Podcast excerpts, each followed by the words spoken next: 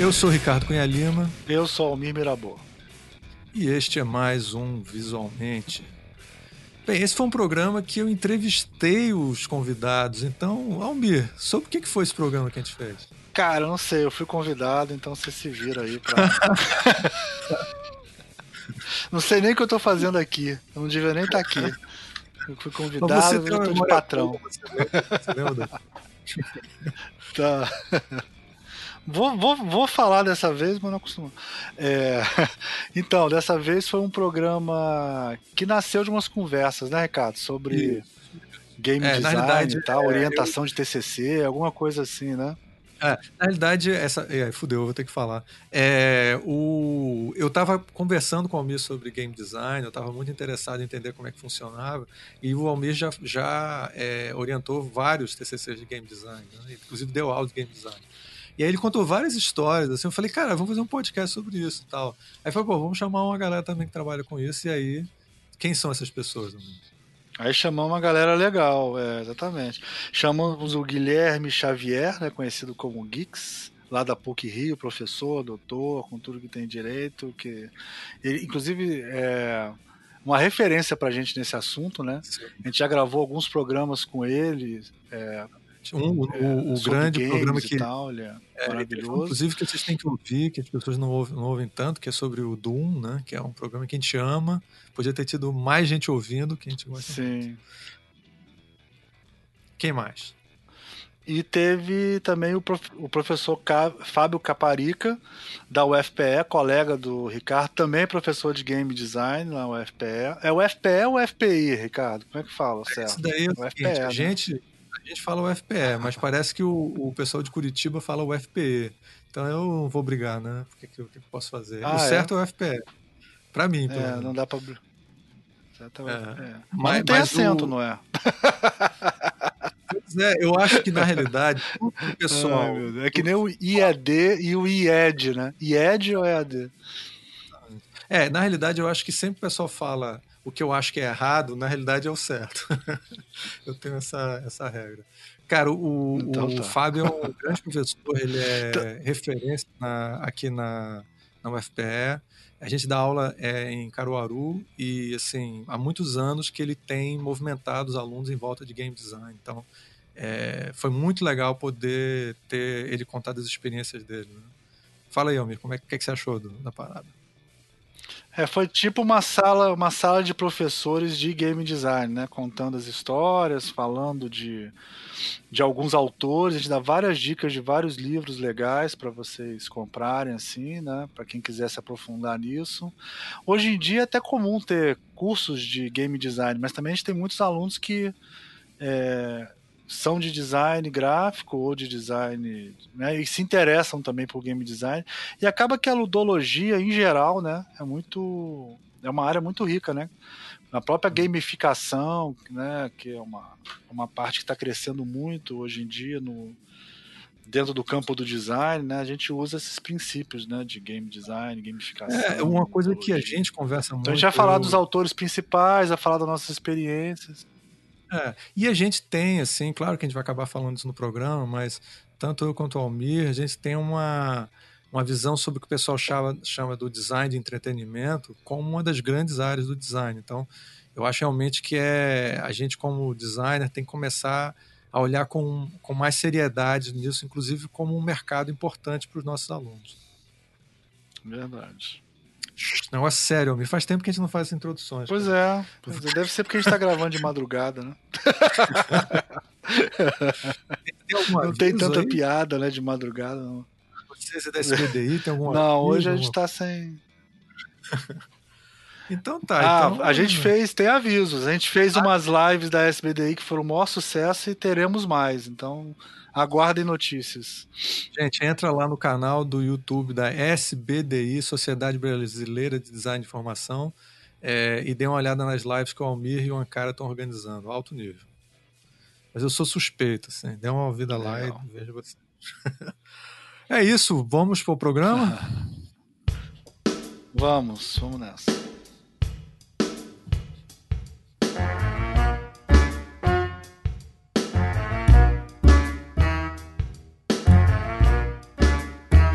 Eu sou Ricardo Cunha Lima e este é o Visualmente. Hoje nós estamos aqui, três ilustres, para discutir. Aqui. Nós não estamos aqui, está cada um num lugar diferente. Isolamento social que tá? Obrigado. Social distance. Vai. Quem acabou de falar foi o Caparica, o Fábio Caparica. E nós temos também aqui o Guilherme Geeks. Dá um oi para a gente, Guilherme. Oi, gente. E é claro, o professor Almir Mirabô. Estamos aqui na área. Gente, a primeira pergunta que eu queria fazer para vocês é o seguinte: o que, é que vocês estão jogando na pandemia, hein? Isso é uma curiosidade mórbida minha. Quem começa? Guilherme, conta aí, o que, é que você está fazendo? Como é, é que está sobrevivendo? Sobrevivendo, é, dando uma olhada no Steam, criando espaço livre no HD, né? Porque os jogos hoje em dia já vêm com 100 GB de demanda e fazer isso caber é se livrar de todos os outros jogos momentaneamente. E hoje eu acabei de instalar o Infinite. O Call of Duty Infinite Wars, eu acho que o nome é esse. É esse. Muito bonito, muito bonito. É... E anteriormente eu estava revisitando jogos é, que eu jogava em outra placa de vídeo, lá em 2013, 2014. Raid da ID. Muito bonito, muito adequado. E é isso. Cara, então você tá, tá fazendo aquela coisa nerd de jogar jogos antigos, assim, né? Isso, Isso é, é, eu, tô, eu, eu tô fazendo a mesma coisa, assim. Eu tô, eu tô fazendo muita orientação de concept art com alunos e eles estão me botando para jogar jogos no celular, jogos do, sei lá, Zelda, sabe? Aí eu tô tendo que. Tá foda, assim. Mas tá, tá interessante, tá. Da minha parte, nas horas vagas, só para completar, é, tô colocando também as crianças no bom caminho. É, colocando elas aqui para, enfim, conhecer o que, que tinha nos anos 80, né? Via emulação.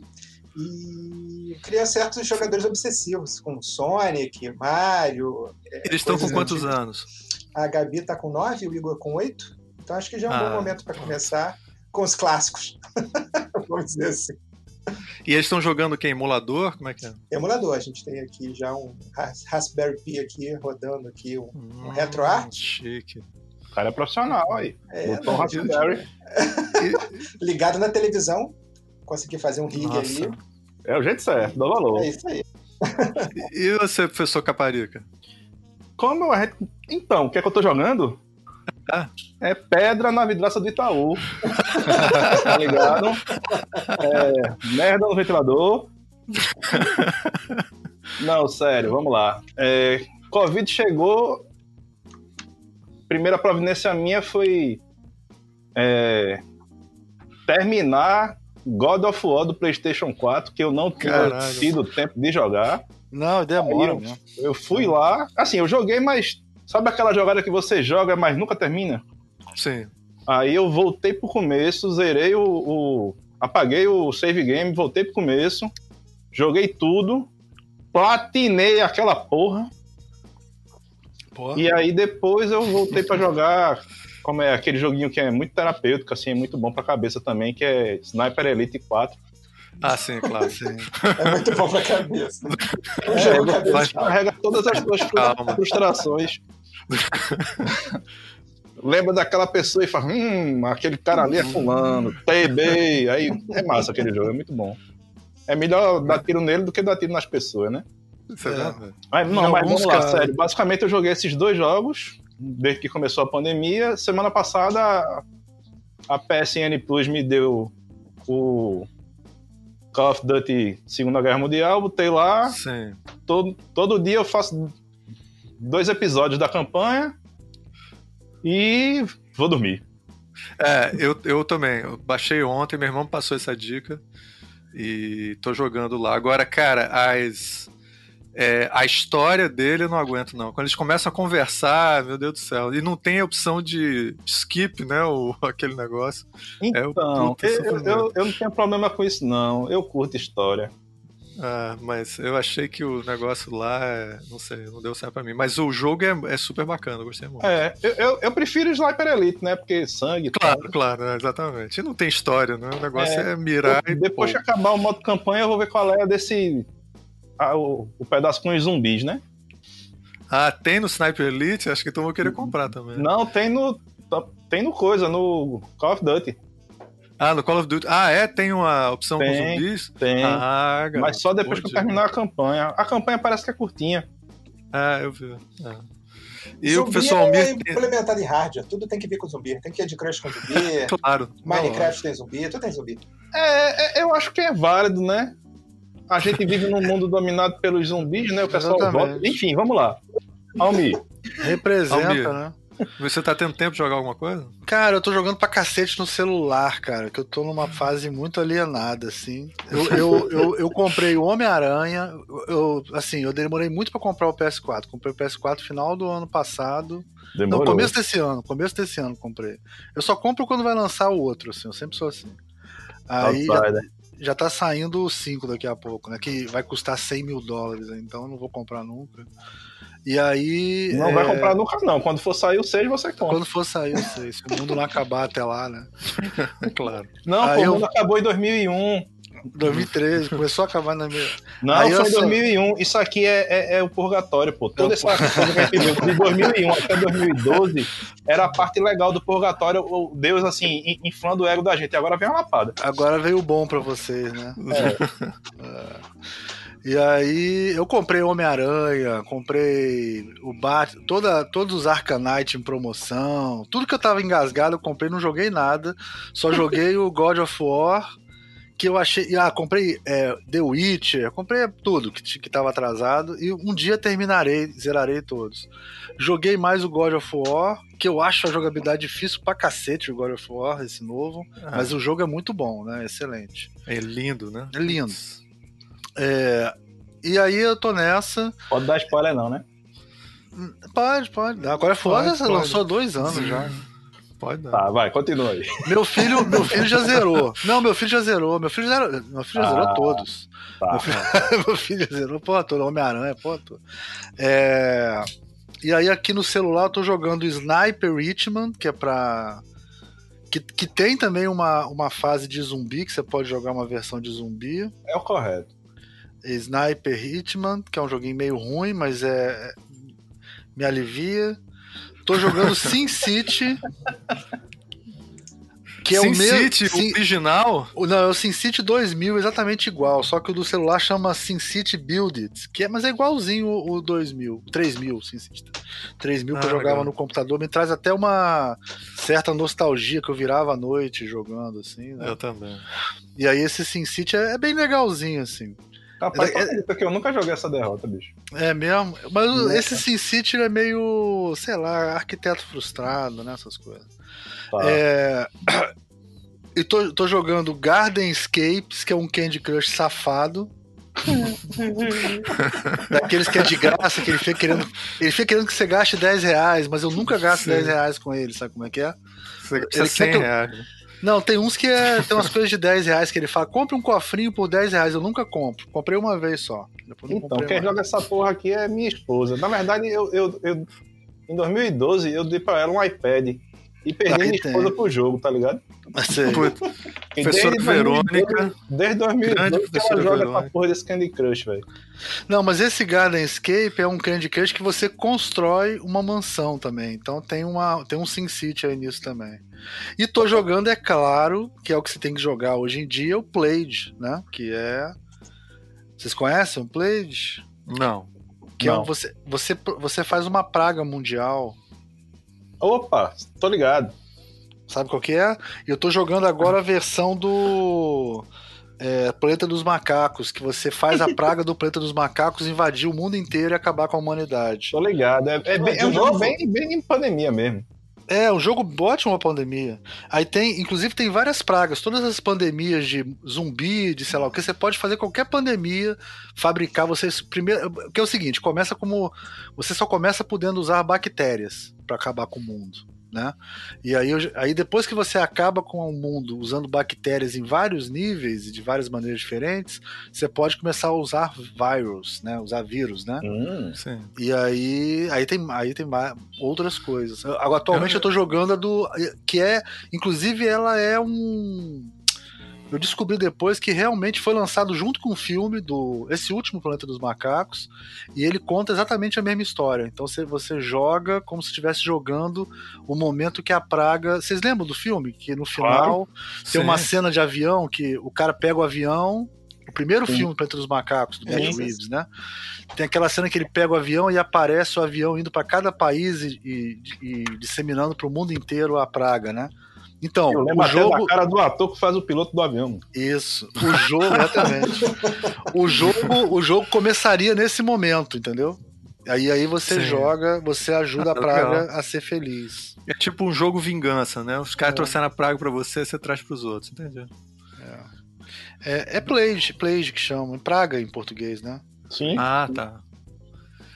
Bem, depois a gente falar, passar 10 minutos aqui falando do monte de besteira, vamos entrar pro programa mesmo. É, vamos falar então. É, pra mim já era. É. Agora foi a parte chata, né? Agora já tá bom, a gente pode fechar por aqui. Não, né? peraí, peraí, peraí, dúvida, dúvida.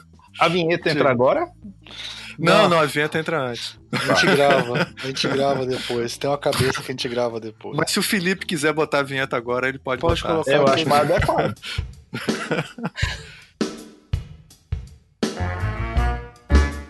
Olha só, primeira questão que eu queria levantar para vocês é o seguinte: é a pergunta básica que a gente faz nesse programa.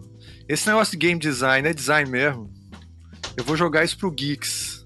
Isso é design, a gente pode chamar de design, porque está dentro de um curso de design. Vocês ensinam isso em curso de design. É verdade. É seria, design? Uma, seria uma grande falsidade da nossa parte, né? Falar que não. não. Estrategicamente não seria bom. Né? Acaba com o programa. Mas, enfim, é, brincadeiras à parte, a gente considera né, design enquanto campo, enquanto área gigante. E você tem como sim ter um processo, é, vamos dizer assim, metodológico de produção de um objeto muito específico, que é o jogo. Então, nesse sentido, entendendo o jogo como game e o projeto dele como design, e a gente pira no termo, sim, sim, acho que o game design faz parte do design, desse design com D maiúsculo, né? Esse design grandão, rechonchudo, que, enfim, abarca tanta coisa a ser construída, pensada, repetida. Então, acho que, eu acho que sim. O professor Caparica discorda. Você acha que não? Ih, né? será? então. É pra discordar, né? Se, se, se você tiver qualquer é possibilidade de discordar, você discorda. A gente combinou pra você discordar. Né? Então bora lá. Eu discordo diametralmente. Acho, inclusive, que de jeito nenhum. Vamos lá. É, acho que não. Acho que não é não. Por quê? Vamos lá. É, game design faz parte do design, sim ou não? Acho que não. Acho que o design faz parte do game design. Hum, interessante. Só para fazer F, F de X e G, G de F de X. Só para fazer a, a, É porque é o seguinte, se a gente for pensar direitinho, é, depende do tipo de game design que a gente está falando. Sim. Ou pensando, no caso, né? Porque, por exemplo, se a gente for pensar jogo de tabuleiro, talvez se a gente for pensar jogo eletrônico, acho que não.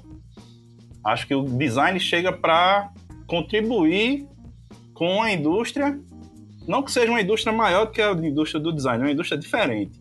É um outro rolê. Mas sem dúvida é maior, né? Sem dúvida é maior. Não, não, eu não vou entrar na parte do, do, do meu maior que o teu, não, porque. Sim, sim, claro, claro. Faz sentido. É, o negócio é como mexe, se mexe gostoso, se não mexe gostoso. Exatamente, é, exatamente. Mas sério, é, eu acho que é uma outra coisa. Eu acho que é um outro raciocínio. Porque entra uma parte de desenvolvimento de jogos do ponto de vista de desenvolvimento de, de, de software. Que aí é muito diferente do design. O design entra para ajudar na coisa, a não ser que a gente pare tudo e volte para uma questão básica primordial, né? Sim. Posso polemizar, né? Claro. O que é design? Ah, pois é, sabia. É inevitável essa pergunta. Até que chegou Demorou, né? 14 minutos e 10 segundos. Apareceu a pergunta. 15 minutos de programa para gente fazer a pergunta. Mas é sério, vamos lá. Piadas à parte, depende bastante. Se a gente raciocinar design como sendo. É, vamos lá, projeto amplo, aí vamos lá. É tudo uma grande coisa só. Mas se a gente for raciocinar design como design, aspas, só o design gráfico, ele vai entrar para somar. Sim. Se a gente vai entender o design como um negócio maior, projeto e tal, aí a gente pode conversar. Tem, tá. tem limite de horário para terminar o programa, não, né? O tempo, quando você cansar, a gente para. Então, deixa eu ligar para iFood. não, mas o ideal seria a gente fazer um programa um pouco mais de. Não chegar a duas horas. Esse é, não chegar a duas horas. Limite, limite da pandemia. Acho que o pessoal da pandemia não tá dando mais conta. Não. O pessoal, quando assiste, eles conseguem acelerar para ouvir em 2x, porque vai demorar. Lógico, os jovens claro. fazem isso. Os jovens eu fazem. também, eu também. Eu não consigo mais trabalhar em 1x, não. Mas vamos lá sendo específico, minha discordância é nesse sentido, tá ligado? Depende do que a gente vai entender como sendo o design e, e de como a gente vai entender o que é a indústria. Quando a gente raciocina jogo de tabuleiro, eu consigo ver mais fácil, certo? O raciocínio de que este game design Sim. para jogo de tabuleiro está dentro do quadrado do design. Mas quando a gente então, vai olhar para jogo eletrônico, eu já fico pé atrás, porque o negócio fica muito mais. É, seria um tipo de design, mas não necessariamente a maneira que a gente entende design. Exatamente. Por isso que tem que Beleza. voltar para o que é design, para a partir daí a gente construir. Claro. Agora vamos claro. lá, claro, isso é só um jeito de entender o rolê. Sim, sim. Eu tenho direito à é. réplica? Claro, por favor. Manda aí, direito à réplica. Então. Peraí, deixa eu me preparar, até me sentar melhor aqui. É, Eita, o cara pegou lá, o cara pegou lá. Supondo, então, a questão do game design é, fazendo parte ou não a partir do modo, né? ou seja, se a gente faz essa diferenciação entre o design enquanto objeto, né, material, é, e o design do, do, jogo enquanto processo, é, será que ele, enquanto processo, ele não estaria assim, obrigatoriamente inserido dentro de uma, de uma série de rigores, né, que a gente pressupõe que o design é, sirva é, sim, exemplo sim, disso, claro. ou seja, web design ou cake designer, nail designer, sim. eyebrow designer. Então, esse design, no caso, é adjetivando uma série de práticas em relação a um processo ou um objeto, né, como é o caso do jogo. É, será que isso aí não faria parte? É, lógico, na especificidade, mas pensando também de uma maneira ampla, que é pensar a ideia de jogo. Porque assim eu acho que como é difícil a gente definir o que é design, também é muito difícil definir o que é jogo, né? A gente tem aí uma... ou, ou que não é jogo, né? Porque quase Exato, tudo a gente é tem uma, uma... um camarada que ajudou muito com a gente nisso, né? É quando a gente chega no, com o Wittgenstein, né, que ele fala que, bom, você não precisa definir algo para estudar, e aí todo mundo ficou feliz, né? Ótimo, então vamos todo mundo aqui fazer de conta que todo mundo sabe o que é jogo, assim como a gente faz de conta que todo mundo sabe o que é design, e vamos começar a produzir considerando indústria, considerando consumo. E a, meu, minha parte aí seria nesse sentido, defender. Sim. Eu, eu acho que tem. Algo dentro do design. Eu acho que tem um aspecto também, eu, eu, comparo um pouco com o motion graphics ou motion design, assim, quer dizer, no contexto da indústria audiovisual, dificilmente alguém de, de, de, de, de motion graphics, né, considera a área dele, dele como uma área que é participante da área do design, né? Que é integrante da, da área do design, como indústria, né? Eu acho que também se a gente. Eu, tenho, eu intuo que se a gente entrar para conversar com a galera que trabalha com, com game design, eles sempre vão ter uma visão de uma certa autonomia do campo deles. Da mesma maneira que o pessoal de motion graphics tem isso também, que, ou de motion design, como você queira chamar, né? E tal. É, de videografismo, né? Mas é muito difícil a gente não achar também que, que essas áreas, principalmente no surgimento delas, né, elas não tiveram uma grande influência. Como é que eu vou dizer? Elas se alimentam muito do que a gente estuda em design, né? Por exemplo. Sim. Então é. Eu até falando isso com, com, com o Ricardo antes, é tipografia, né? Que com o processo de impressão é uma coisa que não existe mais, mas tudo que a gente aprende de tipografia, de hierarquia, né, de organização, a gente aplica em tudo, né? Então, é como se a gente, mesmo essas áreas tendo uma autonomia grande, elas têm uma. Elas se alimentam muito do que a gente faz também. É meio que uma simbiose, né? Mas eu acho que mercadologicamente, se a gente for investigar isso, perguntar para as pessoas, eu não fiz isso em relação a game design, mas eu já fiz isso em relação a uh, motion graphics, porque eu tenho uma pós e tem uma disciplina disso lá, um bloco disso, e eu, eu, pesquisei né, sobre isso. Uh, as pessoas que trabalham com motion graphics, mesmo eles fazendo uma pós nisso e tal, é, dentro de uma escola de design, eles nunca reconhecem o motion graphics como sendo uma área é, do design. Eles sempre reconhecem como uma área independente, tipo, inclusive porque é, só recentemente começou a ter aula disso nas universidades, né? Então a galera que trabalhou antes eles aprenderam design, ou aprenderam outras coisas, né, em outras faculdades, e, e, e, a parte do trabalho em si mesmo foi feita mais trabalhando mesmo, né, no mercado, Sim. aprendendo, né. Eu acho que tem um pouco disso. E eu acho que confunde também um pouco essa coisa de. Aí, aí vamos entrar em outra polêmica aqui, que é o seguinte: Adoro. didaticamente. Opa! Eu, didaticamente, eu sempre ensino para os alunos, eu sempre divido qualquer é, porque eu dei aula de game design durante um tempo numa instituição que, que é muito forte nisso aqui no Rio Infinite, eles dão muita aula, tem, tem, tem graduação, tem pós disso lá, né, e tal. É, e eu dava aula de game design, e assim, didaticamente eu sempre gosto de explicar assim que tem três grandes áreas dentro do game design. Aí eu falo, né, do design, da arte e do desenvolvimento, né? E, e, que aí é muito complexo trabalhar com as três áreas. Eu sempre peço para eles fazerem um projeto focando mais em uma, ou na parte de concept art, storytelling, ou na parte de regra do jogo, mecânica, jogabilidade, ou na parte de programação ou de produção gráfica. Eu sempre divido assim essa, nessas três áreas, porque eu acho mais fácil. Inclusive, eu adoto isso até hoje para todos os TCCs que eu vou orientar eu adoto essa eles trabalharem assim, né, para conseguir fazer o trabalho no prazo e tal, né? É, mas na prática eu concordo com o Caparica, quer dizer, num jogo eletrônico. Pode não, pode não, pode não. Pode não. Né? Eu, eu, concordo. Eu concordo com, com, com o Caparica. Eu fico orientando os caras e tal, blá, blá, blá, mas para um desenvolvedor de game, ele quer saber qual é o processador que tem no console PS5 para ele saber o que, que, ele vai, quantos polígonos ele pode renderizar por segundo. Quer dizer, a tecnologia é é muito predominante em videogame, né? Assim, pelo menos nesses triple A's aí da vida, é uma parada muito predominante. Bom, não sei o que, vocês acham. Comentem aí. É, é, Discordem. Eu vou, eu, vou, eu, eu, você levantou uma coisa que eu acho que pode trazer tipo, um outro tema, porque tentar descobrir o que é design, eu, assim, a gente até já fez um programa sobre isso. Aliás, 20 mil programas sobre. Todos os programas são sobre isso. É o seguinte, o, eu cheguei à conclusão, ouvindo vocês aqui, que talvez seja design. Então, para mim, eu tô super satisfeito satisfeito com isso. Mas você puxou o um negócio sobre o ensino né, da, do, do game design, e isso parece ter muito. tá muito relacionado com como você concebe o que é game design. Então eu vou puxar aqui o professor Caparica, que ensina há muitos anos já game design. Hum. Como é que você ensina game design, professor? Então, bicho.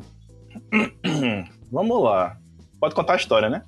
Pode. Claro. Então, no início dos tempos, a Terra era uma grande bola de fogo. Com o passar dos anos, essa bola foi girando, foi esfriando, foi girando, foi esfriando. Foi um processo lento demorado, levou alguns bilhões de anos. Isso em 2x. Oi? em 2x. Tá bom, vou acelerar. É, na Revolução Industrial, os modos de produção. Vamos lá.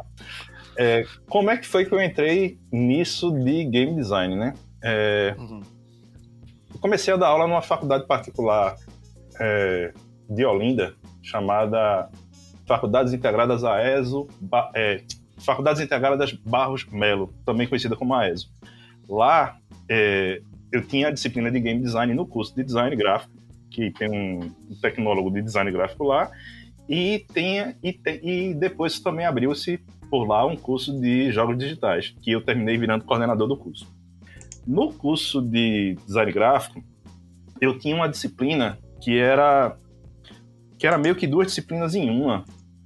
E uma parte dela era a parte de game design. E como era um curso de design gráfico, essencialmente, a gente lá não tinha nenhum suporte de programação para os alunos terem uma disciplina à parte, ensinando lógica de programação e programação em si. E os alunos, por não saberem programar, eu foquei logo a disciplina, vamos trabalhar jogo, tabuleiro, Sim. e vamos fazer meio que um... Na época não existia um nome, mas terminou sendo na prática, virou meio que um projeto integrador disciplina, onde os alunos iam fazer, num primeiro momento, a parte do do design do jogo em si, regras, balanceamento, etc. Antes disso, na verdade, para começar, tinha fechar um, um universo, né? Um tema, um mote, para poder em cima dele desenvolver regras. E depois a galera ia para uma, uma parte de produção que era muito é, embalagem, editorial, identidade visual, meio que juntava as outras disciplinas do curso para gerar um produto no final da, daquela disciplina. Começou aí. E como era uma coisa muito corrida, sem desmerecer o trabalho dos meninos, era uma produção que não conseguia sair muito de dentro do quadrado dos jogos tradicionais que a gente conhece, que a gente vê para vender nas lojas americanas da vida. Sim, Eram sim. jogos tudo com cara de banco imobiliário, com jogo da vida, com jogo de corrida com dados, sabe? Não era muito legal. Do ponto de vista jogo. E, e não, não explorava o potencial que a gente está vendo aqui do mercado de não, jogo tabuleiro, não. né? Mas era bom porque, assim, saiu muito jogo bom, certo? Bom do ponto de vista jogabilidade tesão de você pegar e passar o final de semana jogando aquele negócio. E saiu Sim. muito jogo bom do ponto de vista estético, do ponto de vista da produção gráfica, do ponto de vista Sim. Etc, etc. Foi muito legal a experiência. Bons, os alunos eram bons designers. Né? Sim, com certeza. Se formaram muito bem. É, teve, inclusive, eu tive alguns trabalhos de conclusão de curso que terminou caindo na minha mão para orientar, que, é, que foram jogos de tabuleiro. E assim, uhum foram lá naquela faculdade foram para mais de 10, mas uns 4 ou 5, eu digo a você, pode botar na prateleira das lojas americanas que vai vender horror. Sim. Mas infelizmente o mercado não é assim, né? Claro. Depois a gente até essa conversa. claro, exatamente. É, quando, quando apareceu o curso de jogos digitais, o negócio deu uma melhorada, sendo que aí eu não pude, como é que eu digo? eu não pude aproveitar tanto esta melhorada, porque foi justamente na hora onde eu passei no concurso para ser professor da Universidade Federal e saí de lá. Mas era um curso que, que, que eu, vamos lá, eu ajudei a montar, ia ser uma outra pessoa para coordenar, essa outra pessoa montou o curso todinho. Na hora, essa pessoa saiu da universidade, da faculdade, ficou para eu coordenar o curso, eu ainda dei uma mexida, o curso entrou. E nesse curso, como ele foi pensado para ser jogos digitais, tinha disciplinas específicas de programação. Quando o curso estava no segundo para o terceiro período, foi quando eu saí. Aí, assim, os alunos ainda eram muito verdinhos, certo? Sim. E a gente não conseguiu dar, eu, pelo menos enquanto eu estava lá dentro, eu não consegui ver nenhum jogo é, original sair de lá. O que, é que a gente conseguiu, né? Existem na internet prontos, é, existem é, templates, vamos assim dizer. Por exemplo, Sim. eu estava aqui brincando, né? Candy Crush.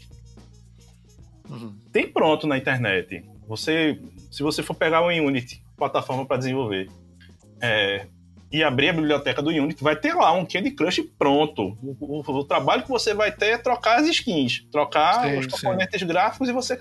E, inclusive, teve até um caso que foi engraçado. Tinha uma menina de um outro curso. Engraçado não, né? Curioso. Tinha sim. um outro curso de publicidade que o trabalho de conclusão dela, ela queria fazer um advergame. E ela, lógico, ela era de publicidade, ela não sabia patavina de fazer um jogo e não tinha a menor condição dela produzir. Aí ela chegou para mim, que era coordenador do curso da época, fez Caparica, ela foi minha aluna de computação gráfica. Aí ela fez Caparica, me ajude, eu tô precisando fazer isso aqui. Aí eu, eu tava ministrando a disciplina de game design e dentro da disciplina de game, que assim, tinha game design 1, game design 2, game design 3, aí era a disciplina do terceiro período. Eu cheguei para os alunos que a gente ia falar na disciplina sobre é, Advergame. Eu fiz, galera, ó, tem uma proposta para fazer para vocês. Agora, eu não sei se vocês ainda estão. Se vocês não estão verdes demais ainda para pegar, mas a proposta é: eu tenho essa aqui, essa menina, Carolzinha, pequenininha, e tá com esse projeto de graduação, o TCC dela é fazer um jogo, ela não sabe programar, eu queria trazer para dentro da disciplina para a turma ajudar ela a desenvolver. a turma topou. Bom, resumo da história. Ela fez, tudo ficção, né? Trabalho de graduação, aquele papo maluco só para inglês ver. Ela fez um, uma campanha publicitária onde uma das peças era o Advergame para vender Babalu, chiclete. Sim. E as pedrinhas do Candy Crush eram o chiclete. E ficou certo. do caralho. Os meninos programaram, quer dizer, programaram não, né? Adaptaram o template que já tinha pronto, trabalharam para reconstruir os, os chicletes nos lugares das pedrinhas. E ficou. E assim, resultado. A menina foi aprovada com 10, óbvio, no TCC dela. Os alunos que trabalharam no projeto foram aprovados com 10 também na disciplina, porque eles entenderam qual era o papel deles ali na história. Claro. Entendesse? Foi um Sim. jogo de ganha-ganha. Isso é um caso. Mas, fora isso, os alunos fizeram também, usando esse mesmo esquema de pegar um template pronto, porque na época ninguém programava direito ainda no curso, eles fizeram um Flapbird, que foi uma brincadeira com. Ah, lembra aquele joguinho de um botão só? Que tinha passar o passar. É, que vinha no iPad, né? Ele vinha no iPad. Eu não lembro de onde ele vinha. Na é. época não tinha iPad, não. Enfim, é, que assim, a gente fez uma brincadeira com a faculdade, porque assim, a faculdade, a, a Barros Melo, ela tem no estacionamento, no seu estacionamento, ela tem um avião da Segunda Guerra Mundial pintado por, por Romero Brito pitoresco. Que coisa. que coisa. Manda uma é foto, por favor. Mande uma foto, por favor. Quero imagens. Quero, ima quero imagens. Eu já estou entrando quero, aqui no Google. Quero imagens, por favor. Não, se você entrar no Google Maps, não, não, não vá procurar por foto, não. Vá no Google Maps, bote aquela visão de satélite, foto, certo? E procure Faculdades Integradas Barros Melo. No estacionamento você vai ver, aterrissado, um avião. É por isso que é por isso que ele é, é por isso que o Romero Brito é tão famoso. Ele consegue essas coisas, não? Eu consigo não, achar ele pelo Google Maps. Tem, um vídeo no, no YouTube, porque é o seguinte: esse avião é da Segunda Guerra mesmo, valendo, é um DC-3, eu acho. É, esse existia no, em, Recife, em Recife não, né? Na, na região metropolitana do Recife tem uma cidade do lado chamada Paulista. No final do Paulista, na Orla, tem, havia um bar chamado Bar do Avião, que era um bar, um botequinho. Hum. Botequinho não, botecão. Que as mesas eram arrumadas debaixo das asas do avião. Hum. Caramba. O cara do bar fechou, e eu não lembro se ele deu ou se ele vendeu o avião para a dona da faculdade. Aí tem um vídeo no YouTube que é o avião sendo rebocado certo? Tiraram as asas, organizaram, botaram em cima do caminhão e trouxeram eles de Paulista para Olinda. Aí tem todo um, um, folclore em volta da história do avião. Mas isso aí é uma outra história, não tem nada a ver com a conversa da gente. Aí a brincadeira que eu fiz os alunos fazerem, eu fiz não, os alunos tiveram a ideia e eu, eu topei, certo? Empacotar para que fosse um negócio que ficasse legal para a faculdade. Os alunos fizeram um jogo de Flappy Bird, onde em vez do passarinho era o avião de Romero Brito, que, que o, o jogador tinha que controlar e passar por entre os arcos ah, que legal, do prédio da faculdade. Aí tem toda esse, jogo, esse jogo tem online esse jogo? Aí é que tá. Como era no, como foi feito no Unity, eu não lembro se ficou online. Eu acho que Sim. não, Ricardo. Eu acho que, ah, que se pena, perdeu no, no, passado. Eu tenho vídeo disso no meu Instagram datado de 1900 e 2013. Vamos botar um link. Me manda, me manda o link pra gente incluir na, na para o pessoal poder ver. Acharei. Eu tô vendo aqui, não tô acreditando. Achou é foda mesmo. Porque um detalhe que me que, assim, extremamente curioso é o fato do avião estar é, posicionado em cima de três pilastras para parecer que ele está levantando voo. Exatamente. coisa ainda mais extraordinária. Não é um avião que encaixa, não, não. É uma, existe uma cenografia né, da ideia do, do desse aeroplano que está levantando voo. Não, é, é um parque de diversões, quase. E assim.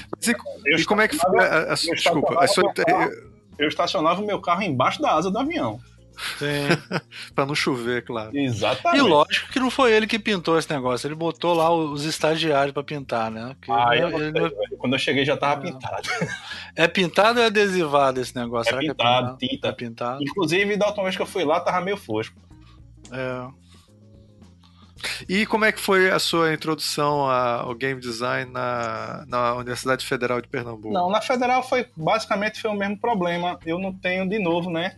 É, no curso que a gente dá aula, para quem não sabe, eu e o Ricardo a gente dá aula no mesmo curso. É, Exatamente. A gente não tem é, nenhuma disciplina que proporcione aos alunos formação base de programação. Aí eu reverti a disciplina para o esquema de jogo de tabuleiro. Sendo que aí eu consigo fazer com, com, com mais calma do que eu fazia na outra faculdade. Lá eu consigo fazer o semestre inteiro, não é uma meia disciplina, certo? Aí o resultado tem saído muito melhor e eu tenho conseguido fazer, é, como eu tenho mais tempo, tenho mais calma, eu consigo fazer com que os alunos pro, providenciem é, uma qualidade melhor do raciocínio de game design, do sentido de, de regras, para o, o produto. Tem um outro professor do curso de comunicação que é muito próximo da gente, que é, que é o Rodrigo. O Rodrigo tem um acervo gigantesco de jogos de tabuleiro que fogem ao senso comum que a gente tem de jogo de, de, de lojas americanas. Ele tem muita coisa de Eurogames, que são um, um, um, é um raciocínio diferente de, de, de, de, se pensar a regra de jogo. É muito menos sorte, muito menos dado e muito mais pensamento, como você estrategicamente raciocinar para se virar dentro do jogo, que, é, que, que, gera, que geram jogos mais, muito mais interessantes, que prendem muito mais. Muito mais divertido do que você ficar jogando O o final de semana todo, é você ah, um jogo que puxa do cérebro e faz você pensar. Eu, eu, já joguei War com Almir e quase acabou a minha amizade com ele. Foi muito ruim. Não, eu, eu, War e Uno são os dois jogos que. Pra... Qualquer jogo que vocês jogarem comigo é uma coisa insuportável. Eu sou uma pessoa insuportável pra jogar. Que isso, pra Sou jogar, competitivo jogar. demais. Competitivo. Ah, Rapaz, é, quando não terminei da... o mestrado por causa desse. Você não pode entregar a regra na mão dele. Que ah, tá, entendi, entendi, entendi. É competitividade é. tóxica, né? Que chama. É. Mas, cara, eu sou testemunha da qualidade do, do trabalho dos seus alunos, Caparica. Assim, tem uns jogos excelentes. Assim, os alunos fazem os trabalhos e vocês fazem um jogo completo mesmo. Sim, sim. A gente, é como eu disse, né? Eu, como é um curso. Vamos lá, um curso não, né? Como, é, como eu tô dentro da ênfase de design gráfico, eu raciocino sempre que é assim, eu tô ali dando aula de game design, mas eu só tô ali dando uma introdução para o aluno de graduação de que, ó, esse universo aqui existe, o caminho é mais ou menos por aqui e tal, mas a carga que eu dou, o, o aperto que eu dou para os alunos é do ponto de vista do design gráfico. Vamos lá, vocês têm que me entregar um produto, certo? Bem acabado, esteticamente, com a produção gráfica o melhor que você conseguir diante do tempo. Eu não, eu não me estresso tanto com a qualidade do projeto do jogo em si, balanceamento e tal. Até porque eles, no final das contas, eles terminam fazendo o jogo todo em não mais do que oito semanas. É muito pouco é, tempo para você. É, é muito apertado. Todo. É, mas é. eles entregam. Aí, claro, eu digo para eles: ó, beleza, tu entregou, tá aqui, tá bonito, tá chique, ficou massa, se botar na prateleira a turma compra, mas tem isso, sim. isso, isso, isso, isso e isso de problema para resolver, que é nas próximas interações, né? Claro, com certeza. Você conseguiu já algum aluno de TCC que teve mais tempo de poder desenvolver o jogo todo? Aqui Ou eles na fazem... Federal, eu já tive pelo menos quatro jogos de tabuleiro indo para banca, certo? Ah, legal. Todos saíram muito melhor do que os trabalhos que esses mesmos alunos fizeram em disciplina. Porque, assim, o, o aluno faz na disciplina ele se empolga e quer fazer de novo no, no seu TCC. Sim. Entendeu? É, o fluxo tem sido isso. Na outra faculdade também foi a mesma coisa. A galera fez um jogo de tabuleiro na disciplina e quando acabou a disciplina, professor, meu TCC vai ser esse daqui, me ajude, bora lá, menino. Foi bem assim. Perfeito. assim. Ah, legal. Bem, eu vou passar aqui pro. pro Sim, professor já tem 40 minutos que eu tô falando. Nada. Passou que a gente Não, nem viu. O programa tem 40 minutos. Já deu 40 minutos. É... Guilherme, fala para mim como é que é a sua experiência. Você atualmente está dando aula na PUC, né? Na PUC Rio, exato. É, e curioso, né? Tem essa questão histórica, lógico, eu não vou lá atrás, é, vou puxar um pouquinho mais para frente, eu vou para 2009, 2010 É... 2010. Porque... É, segundo governo do PT, muito bom tempo. é que gente vai fazendo as, as landmarks, assim.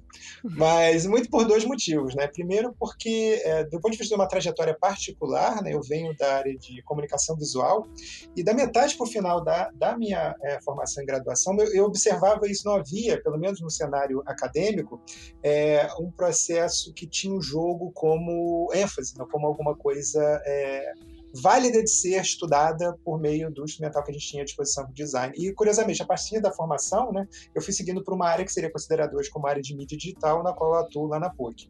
É, então, nesse processo, ou seja, que é, é, a gente tem uma espécie de efervescência muito grande nesse momento, né, que vai acho que de 2008 até mais ou menos 2013, é, onde as pessoas começam a se perceber, enquanto alunos, capazes de produzir para esse mercado que está começando no cenário, vamos dizer assim, local. Né? As pessoas já jogavam bastante, já tinham suas contas no Steam e se perguntavam, bom, como é que eu faço isso daqui? Né? E é mais ou menos nessa época que começa a aparecer uma série de cursos de formação é, dentro da academia ou como cursos livres, tentando dar vazão a essa a esse anseio, né, essa vontade de ser produtor, né? não só de encarar o jogo como um jogador, como alguém que o consome, mas também como um produtor ou aquele que o produz. O produz.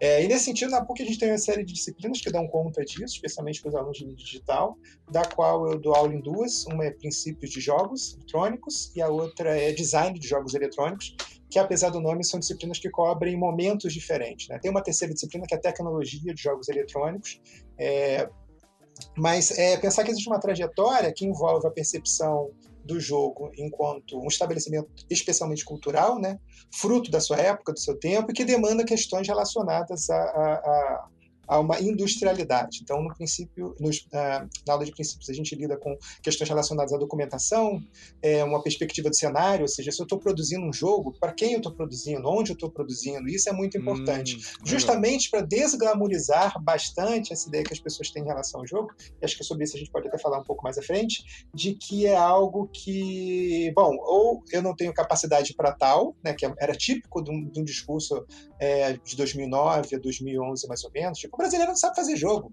O cara vai fazer um jogo e eu tenho aqui o God of War, que é 10 vezes melhor do que qualquer jogo feito no Brasil. Então, é, da, a época né, da Gunsoft, quando a gente fez o Capoeira Lé, a gente recebia muito dessas críticas comparativas numa estrutura que não tinha nem como, né? No sentido é, de é escala. É, né? é, uma, é uma crítica rasteira, né? Assim, muito... Demais, é. demais. Porque eu acho que, é, do ponto de vista de uma pro, profundidade de produção, é pensar o contexto. E o que o contexto tem à disposição? Tem uma grande quantidade de jovens esses jovens querem fazer, querem, mas eles não têm o um know-how. E esse know-how ele pode ser obtido, né? mas ele deve ser obtido de uma forma muito estruturada. Porque até então o que a gente tinha era o que o professor Esteban, né, daqui da, da UF, falava que era, é, era uma era do bora-bora. Né? Um aluno chegava para o outro e falava, bora fazer um jogo? A outro, bora.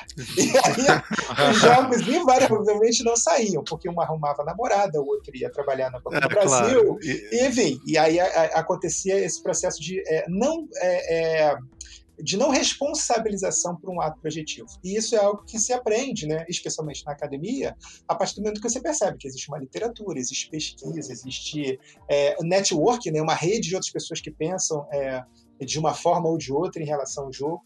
E para mim foi muito satisfatório ter acompanhado esse primeiro momento de efervescência, que depois acaba culminando num, num, num processo muito mais, vamos dizer assim, é, natural. As pessoas hoje percebem que sim, existe a oportunidade de você produzir. A gente tem é, estúdios nacionais que estão fazendo muito bonito lá fora, mas não estão fazendo o que fizeram, mas assim porque passou o tempo e houve um espaço de teste, de erro, de bater com a cara na porta e de tropeçar na pedra. E acho que, que a tendência, assim, de uma forma geral, é de que haja um pensamento de que se você tem um processo de projeto e estudo, né, é, os resultados vão ser muito mais adequados a um cenário, especialmente de cultura da qualidade internacional, do que aqueles que são feitos na moda é, vamos que vamos, né? Ou também conhecido como metodologia Go Horse, que é pensou demais, não é Go Horse. E, enfim, então, assim, num processo de trajetória, acho que é, é, vai um pouco de encontro a, a essa questão. É, lá, no caso, a gente trabalha num, num, num, num quadriciclo, né, vamos dizer assim, que envolve pensar não só do jogo enquanto design ou projeto, mas especialmente também em termos de codificação ou desenvolvimento. É, artes, né, ou, ou audiovisualidade voltada para estética, e um, um, ponto que é importante, que é o ponto do, do, produtor, né, que é essa figura que faz com que as coisas aconteçam é, prospectando um cenário e identificando oportunidades. Porque a gente tem, é, muito particularmente, eu tenho uma percepção que é essa, né, de que as pessoas imaginam que o jogo eletrônico, ou o jogo de uma maneira geral, mais especificamente o jogo eletrônico, ele é simplesmente arte e código, né? Ou seja, juntei lá um cara que programa muito bem com um cara que desenha muito bem, tem um jogo.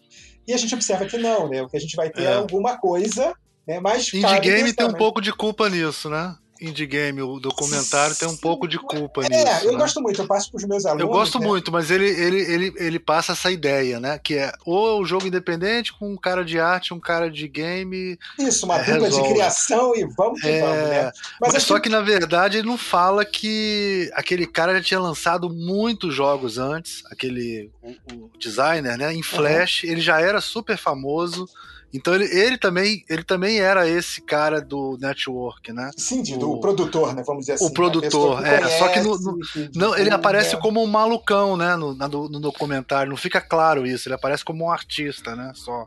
Então, desculpa te interromper. Não, tranquilo. É, bom, então nesse sentido a gente tem essa, essa essa ênfase, vamos dizer, por quê? Se a gente pensar em termos de produção de jogo, né, especialmente, a gente identifica algo como esse bloco, e que na parte de cima a gente teria algo como uma narrativa e uma estética, né, e na parte de baixo mecânica e tecnologia. As pessoas participam muito do jogo em função do que elas veem né, e elas sentem do jogo, mas eles consideram que tem um pensamento é, preambular que vai dispor das regras, vai pensar quais são as melhores formas de chegar a um determinado é, processo de construção é, mecânica e, e, esse tipo de, de, de, racionalidade, né, ela não está no jogo, né, ela é meio que descoberta ou participada pelo jogador e que configura se o jogo é muito legal, ele gosta muito de jogar, ou se ele é só realmente uma, uma espécie de é um filme interativo, né, como a gente poderia entender, né? É um espetáculo na qual você não pode nem dar o skip quando tem uma série de animações que você não quer ver. É, não, é horror. É, Escola Hideo Kojima, né, de game design, você tem que assistir, né?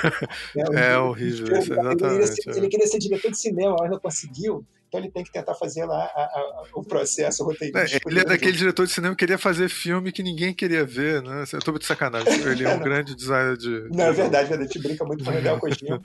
Mas é, é, um, mas é um cara, é, acho legal que ele começou a destacar muito é, o pensamento do tempo, né? Então acho que ele, como ninguém, Sim. sabe investir muito bem é, nos anseios, nas traumas, nas angústias. Então quando você tem lá, seja no Metal Gear ou seja nesse Death Stranding, esse tipo de pensamento, tipo, como é que as pessoas vão interagir, o que, que as pessoas vão falar, como é que elas vão reagir àquilo que eu estou colocando enquanto obra. E aí, no caso é, e, alunos... e, só para eu fazer uma defesa, assim, se, o, se os cutscenes, quer dizer, se a narrativa filmada e tal for boa, você quer ver, né? Quando, é claro, é, quando é ruim, quando é chata. O problema é que elas são 45 minutos, né? Então. Ai, meu Deus tipo, do céu. A gente aqui tá chegando num, num clipe do de algum. Sim, sim, já estamos chegando. A gente, a gente, já, o jogo pode continuar agora.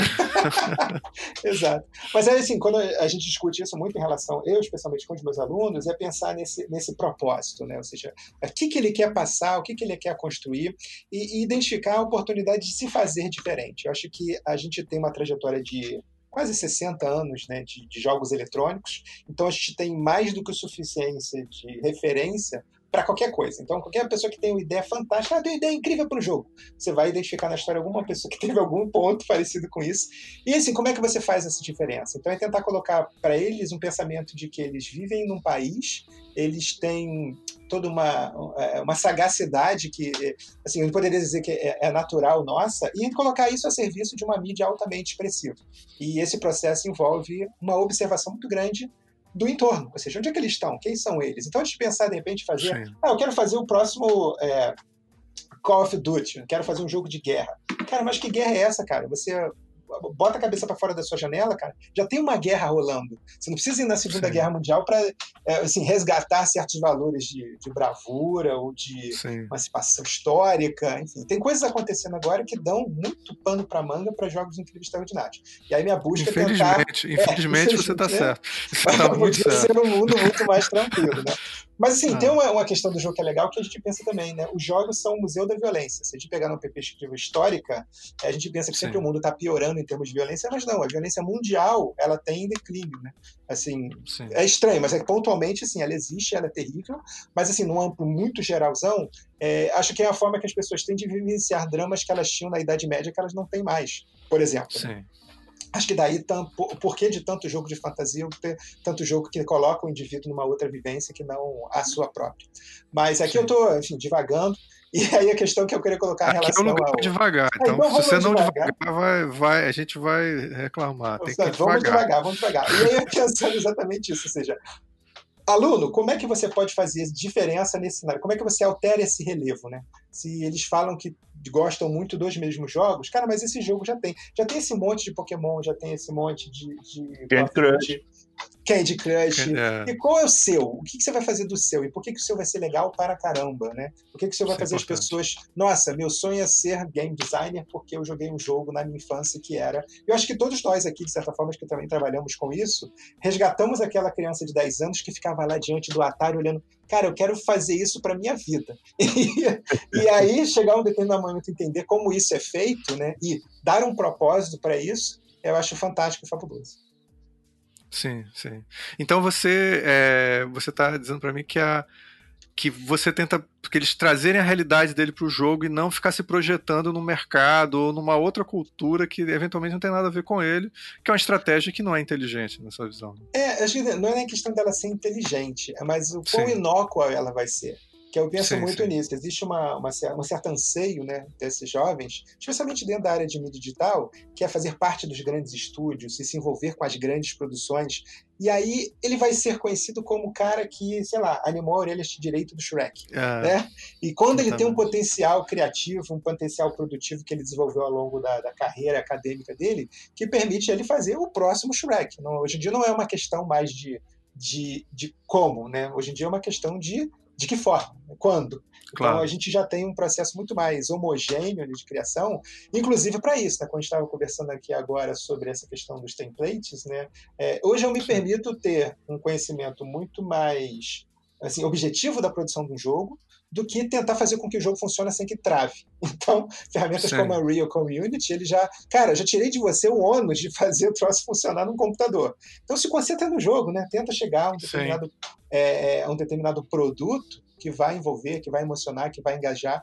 A gente pensa muito no, no entretenimento, mas às vezes é, o jogo pode ser descoberto como uma grande ferramenta de comunicação é, é, é e expressão, né? que a gente às vezes não dá tanta Sim. bola nesse sentido. É, eu, eu acho super importante, isso é uma coisa que eu falo muito com os alunos e a gente está aqui em Pernambuco, então, assim, cara, cata, cata a tua cultura, cara, é super rica, tem muita gente que vem de longe atrás disso e não, não fica só ligado no que está rolando nos seus joguinhos prediletos ou no seu interesse é, do exterior. Né? Eu vou puxar aqui o Almir para falar um pouco da experiência dele também, que é uma coisa que a gente conversa muito.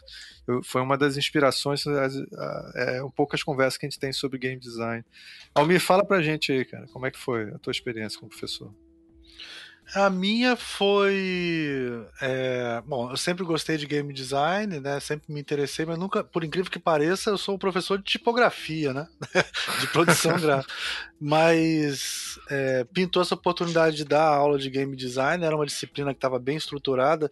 Nessa escola tinha algumas disciplinas, então eu dava mais a parte teórica mesmo, de introdução Homo Ludens, é, explicar o que é mecânica de jogo, né, o que é quadrado, é, sandbox, quer dizer, tudo, todas essas coisas, é, as mecânicas, né, e tal. Então era uma, uma disciplina introdutória que no final eles faziam uma documentação bem simplificada, né? Assim, uma proposta de GDG, assim. E aí eu fiquei alguns anos dando essa aula e, e, estudei isso durante bastante tempo. Então, apesar de eu nunca ter trabalhado diretamente com isso, eu tive a experiência de dar essa aula. Mas essa coisa que o Caparica falou, eu acho bem interessante, porque na verdade os cursos de design não têm. É... Foi uma época, né, Caparica, que os cursos de design colocavam dentro dele uma disciplina ali de, de game design, principalmente as particulares, né? E que hoje em dia isso caiu em desuso, né? Os cursos de design gráfico, muitos estão deixando de ter essa disciplina porque se abriram tecnólogos em design gráfico. Acabou que isso. É, em design de games, né? Então acabou que hoje em dia mudou um pouco, né? Não tem mais essas disciplinas dentro do curso de design gráfico, pelo menos aqui no Rio. Não sei como é que tá aí.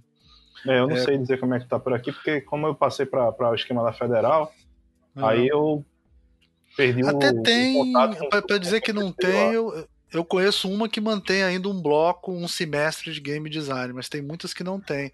Não sei como é que é na PUC. Acho que na PUC é só em, em mídia digital. É, porque na PUC você pode fazer o que você quiser, né? O caminho que você quiser, né? No curso, é. né, Geeks? É, na verdade você tem as habilitações e dentro das é. habilitações você tem lá moda, projeto de produto, comunicação visual e mídia digital. É, a, por exemplo, essa disciplina que eu, que eu aplico, que é design de jogos, é uma disciplina optativa. Então você tem Sim. áudio para jogos, você tem é, é, outras disciplinas que se encaixam no processo do aluno que quer ter uma formação nesse sentido é, e que encontra nessa disciplina a oportunidade de assim, de uma certa plataforma de lançamento. Porque muitos Sim. alunos chegam na faculdade de design para serem game designers. Tipo, Sim. eu não quero saber de cor, eu não quero saber de tipografia. Não quero eu saber de tipografia. Videogame, é videogame, é. videogame. E aí eles, é. eles não entendem que, na verdade, é, é um recorte de uma coisa muito, muito maior. Ou seja, o conhecimento sim, que ele vai ter nas outras disciplinas vai ser muitas vezes muito mais interessantes para a área de jogos do que as que a gente tem em relação Sim. ao jogo propriamente dito. É, ela é instrumental, é. ela é, é, uma disciplina que, que envolve, que engaja, você vai encontrar seus pares e você vai testar e você vai errar, o que é importante, né? É, mas ao mesmo tempo é ter essa percepção, tipo, o que, que o entorno vai me dar que faz disso é. uma formação diferenciada? É, eu tenho na minha pós alguns alunos da PUC que fizeram mídias digitais e fazem a minha pós para ter mais aula de tipografia, de editorial e sei lá o quê, porque na época que eles estavam na PUC eles não, não, não pegaram essas habilitações, pegaram outras. E tem gente ao contrário também, quer dizer, é interessante isso, né? É um mundo, e, a, e aí o cara vai descobrindo isso com o tempo. Então, voltando ao que eu estava falando antes, a minha disciplina sempre tem essa, essa quando eu dava essa aula, essa, esse aspecto de dar liberdade para o cara se descobrir e depois querer se aprofundar no caso, né? Foi nesse período que tinha essa coisa de ser uma, uma um momento de descoberta. Da mesma maneira que também tinha 3D, era muito comum ter 3D em cursos de design gráfico, e cada dia que passa tem menos nos particulares. Isso foi migrando, assim, foi mudando, né? Com, então, tem, o tempo. Tem, tem, uma coisa legal que eu acho que, que cabe dar uma pontuada agora para não, pra não se perder né, no assunto. Sim. É, lá quando eu estava na graduação, em, eu graduei entre 2000 e 2004, certo? Eu graduei certo. tarde não foi a minha primeira graduação. É, nessa janela de tempo, o pessoal que graduou comigo hoje, que assim, eu tô, eu tô numa empreitada montando outro projeto aqui em paralelo, que é fazer uma entrevista com a galera que trabalha nas áreas das disciplinas que eu dou aula, que é o X, o I e Game Design, né? Sim. Aí nesse rolê de procurar a galera, eu fui atrás da galera que graduou comigo, que eu sabia que trabalhava com Game Design espalhado pelo mundo. Literalmente espalhado pelo mundo. Aí eu achei gente, vê que doideira, eu achei gente que está trabalhando na Finlândia, na EA, na Electronic Arts, achei gente que está trabalhando no, nos Estados Unidos, na Nintendo, que a pessoa que tá, tá, tá, inclusive a pessoa que tá na Nintendo trabalhou antes na Valve, tá ligado? Achei uma Caramba. menina que, que assim, eu fiquei surpreso porque eu perdi realmente o contato, eu perdi o rastro dela por mais de 10 anos. Ah, mas achei ela, graças ao LinkedIn, ela tá hoje na Riot Games, tá ligado? E tem uma outra galera que tá espalhada Londres, é, Alemanha, tem gente aqui em Recife também, que eu perdi o contato, só fui achar agora. E a galera tá, tá, tá trabalhando com games, certo? Tem muita gente fazendo parte de concept, tem muita gente fazendo a parte de game design game design mesmo, pensando regras e tal, e tem muita gente que está trabalhando como só. Só não, né? Porque não é só. Está trabalhando como produtor do jogo. Uhum. Aí, e inclusive eu chamei a galera para conversar. O que, eu, o que eu tô querendo fazer é fazer com que a galera converse comigo para eu mostrar essas conversas para os alunos, para os alunos verem, abrir a mente, né? Ver as possibilidades Sim. de onde podem vir a trabalhar e tal. Aí o pessoal que tá de produtor, não, pô, mas o que eu tô fazendo não tem nada a ver com design, não, e tal. Assim, bicho, calma. Não é assim. O que eu preciso é mostrar pra galera que tá na graduação que o, o a perspectiva é qualquer uma. Você pode terminar esta graduação e trabalhar com o que você quiser dentro de uma indústria. É só você conseguir enxergar as possibilidades e mostrar para a galera essas possibilidades é, é, é, é, o meu objetivo. Aí eu acho que tem a ver com isso que a Mi estava falando, de mostrar para a galera o, o, como é que funciona. Sim. Pra, a partir daí a coisa evoluir. Sim. Comigo acontece o seguinte, Caparica, a, a graduação onde eu estou orientando agora não tem disciplina nenhuma de, de game design. Tem modelagem, tem uma coisa ou outra. Aí o aluno chega no final e aí quer falar assim: Ah, professor, mas meu, meu sonho sempre foi fazer um jogo. Eu falei: Ah, mas você não, você não, não fez uma graduação disso. E aí acontece o seguinte: eu dou aula para um pessoal que mora em. É, quer dizer, eu dou, eu dou aula em vários lugares, né? Dou aula no IES, na FGV, mas um dos lugares que eu dou é na Stas, que fica em Madureira. Esse aluno, ele mora num lugar, ele não mora em Madureira, ele mora muito depois de Madureira, né? Ele mora em Campo Grande, ele mora em lugares mais longe. E ele, a única faculdade que está a menos de, sei lá, 50 quilômetros da casa dele é aquela. Então ele faz o que é mais parecido com o que ele gosta. Mas na verdade ele não tinha a opção de fazer outra coisa, né? Então, mas e... quando eu estava lá em 2000, 2001, 2003, não existia absolutamente nada de game. Sim. Nem pro lado digital, nem pro lado analógico. O que existia era o curso de graduação em design, em bacharel em design gráfico. Ou é, design sim. de produto, entendeu? E aí é que tá. Não precisa ter. Se tiver, ótimo.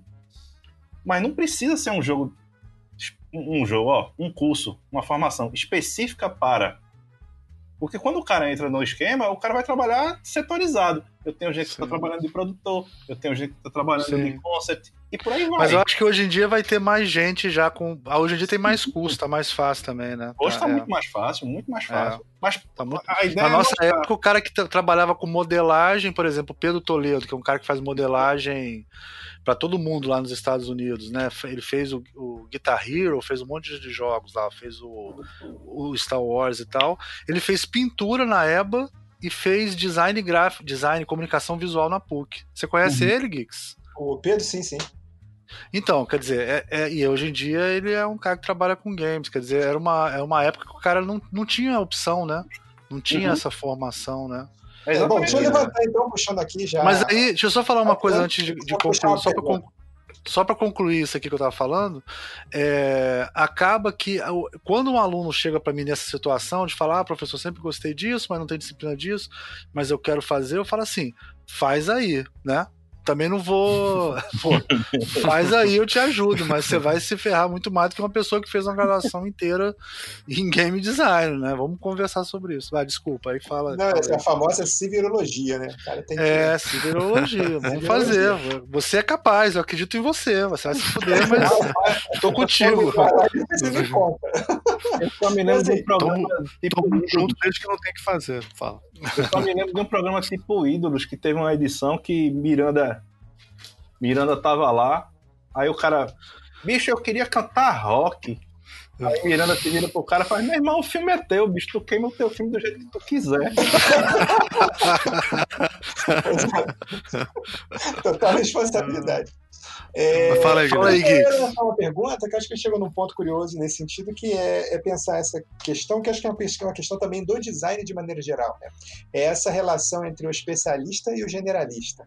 Então, a gente tem é, um processo de formação que às vezes busca concentrar muito muitas áreas, muitas coisas em volta de um único indivíduo, como se ele fosse sozinho resolver todos os problemas. É, ou não, é pensar que eu tenho à disposição uma grande quantidade de competências e habilidades que precisam ser desenvolvidas e desempenhadas para uma área que é cada vez mais versátil. Né? Que a gente discute muito a questão da produção é, e desconsidera que às vezes o cara quer trabalhar com o jogo, mas não fazendo o jogo. Às vezes ele quer Sim. ser o cara que vai treinar o garoto que vai jogar LOL. Então, Sim. é muito específico. E aí esse cara não tem uma formação, porque acho que ele chega na faculdade e fala, ah, eu quero ser, é, sei lá, bacharel em treinamento de LOL. E a faculdade, Sim. logicamente, não está assim, preparada para lidar com essa agilidade é, de produção de, de de curso que às vezes é esperado. Né? E não é tão diferente quando tem um aluno que chega na faculdade e acha que a faculdade tem que ensinar para ele as ferramentas da Adobe, e porque acha que é só isso. Né? Mas aí cabe a faculdade montando esse pré-conceito do que o designer faz, o que, que ele é, no que ele pode agregar a uma sociedade que demanda. O... O Geeks, isso é um mundo maravilhoso, né, cara? Porque, por exemplo, teve um aluno. Tem aluno que chega para mim e fala assim. Porque é, é, realmente essa especificidade, né?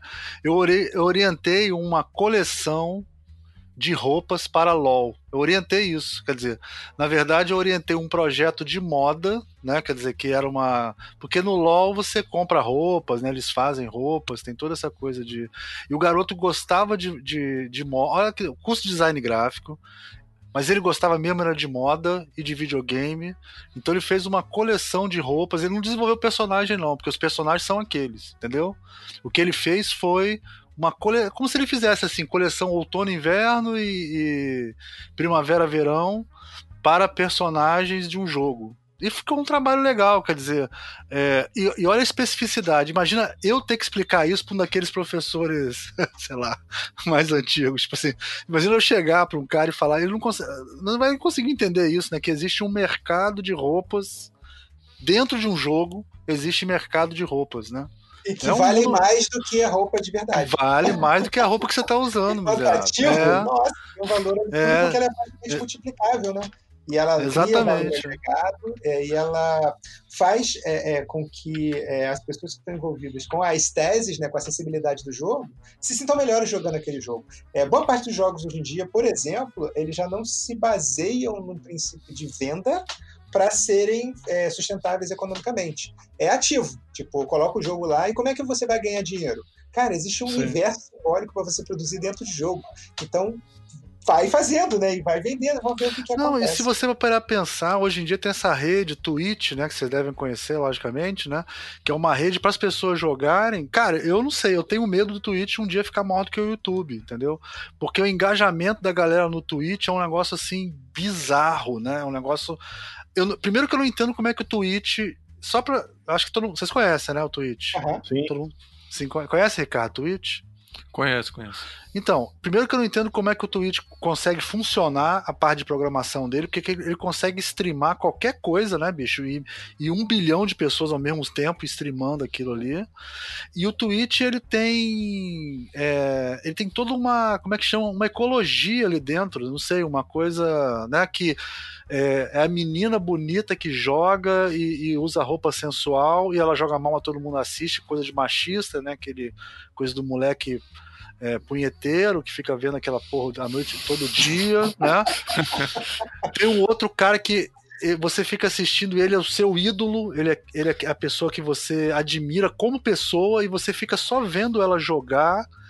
E, e é interessante porque eu não sei, eu sou mais velho que vocês, talvez, né? Eu tenho um pouco mais velho, que isso reproduz uma, uma atitude muito comum quando eu era jovem, que era jogar, assistir um amigo jogando.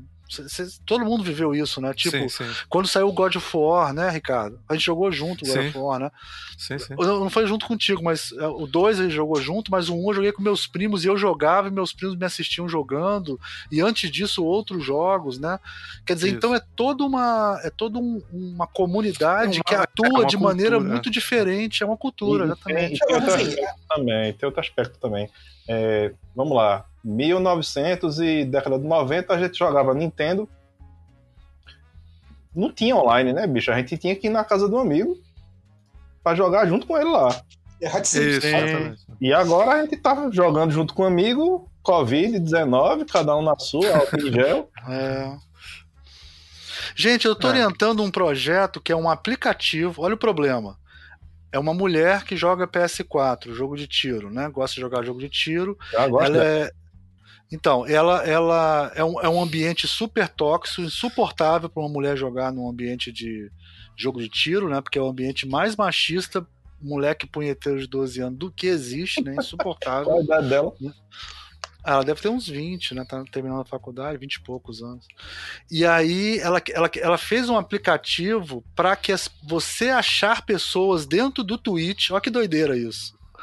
E conseguir montar equipes para jogar. Então você entra, se cadastra, diz qual é a sua especialidade, como é que você joga, o seu nível de jogador, a sua pontuação e sei lá o que. É como se fosse um Tinder para você montar equipes para jogar games. Olha, olha que, que mundo é esse que a gente tá tem vivendo. Mercado, tem mercado, tem mercado. Tem mercado, tem mercado. Ó, puta ideia. Mas é a especificidade que o, que o Geeks falou, né, Geeks? É, de é certa é um, forma, é pensar no jogo além do ato de jogar, né? A você é. então, eu ia comentar a respeito, é, é, Almir, que é, é, exatamente, a gente às vezes vê uma diferença muito grande do Twitch para uma coisa que nunca teve. Mas se a gente pegar o esporte, do ponto de vista é, de uma trajetória televisiva, ele constitui-se constitui mais ou menos da mesma maneira. Eu lembro que ia para casa é, do meu padrinho e lá no sábado era Bandeirante o canal do esporte o dia inteiro. Sim. Eles vestiam a camisa assistiam filme, o filme, perdão, o jogo e torciam. E eu ficava pensando, o tempo que eles podiam estar jogando futebol é o tempo uhum. que eles estavam vendo alguém jogar futebol. E agora Sim. a gente chegou mais ou menos num, num, processo meio parecido, mas mais por virtual, que é o tempo que as pessoas não podem estar jogando, mas que querem conhecer os jogos, porque são tantos jogos e tão incríveis, e alguns com 60 horas 100 horas para você ver como é que termina, que as pessoas vão, vão ficar ah. aqui assistindo esse cara jogar, porque se eu for jogar, Sim. vou levar mais tempo, porque eu sou jogador ruim. Então eu penso muito essa questão é. do. Ou não tem máquina para rodar. Também exato, acontece exato. muito. Meus alunos falam isso. Pô, professor, a gente não tem máquina para rodar esses jogos. A gente tem que assistir os caras jogando. Exato. E os caras têm máquina, porque eles são patrocinados. A gente está discutindo uma nova, um novo, como você bem colocou, um novo ecossistema de oportunidades de produção, pensamento, projeto que acho que vai às vezes muito além disso de fazer um jogo. Então a gente está é. discutindo assim uma noção mais de meta-jogo, né? Ou seja, que jogo é esse na qual os Sim. outros jogos estão e que começa a fazer até muito mais sentido para essa nova galera que está vindo aqui. É, por exemplo, meu filho estava jogando Sonic, ele ficou obcecado quer jogar todos os Sonics na ordem histórica. E aí ele Caramba. vai pro vídeo do YouTube ver um cara jogando, zerando Sonic, Sim. aí ele pausa, aí ele descobre coisas e vai lá e tenta repetir. E vê o cara que zerou em 5 minutos o Sonic, Também, ou o cara que zerou sem é, nunca. O, o, o... Quantos anos ele tem? Quantos anos ele tem? O Igor tem 8 anos. 8 anos. Meu filho tem 22. Meu filho ele joga dois jogos ao mesmo tempo. É, ele joga dois jogos ao mesmo tempo. Joga dois jogos ao mesmo tempo. Não, não sei como é que ele faz também, não sei. ele fala que os amigos dele todos fazem isso. ele faz, isso eu não sei. Eu, eu vejo ele fazendo. Eu vou te, vou te dizer, eu, eu, vejo ele fazendo, eu não entendo como ele está fazendo, mas ele faz, entendeu? É uma parada que eu não consigo entender.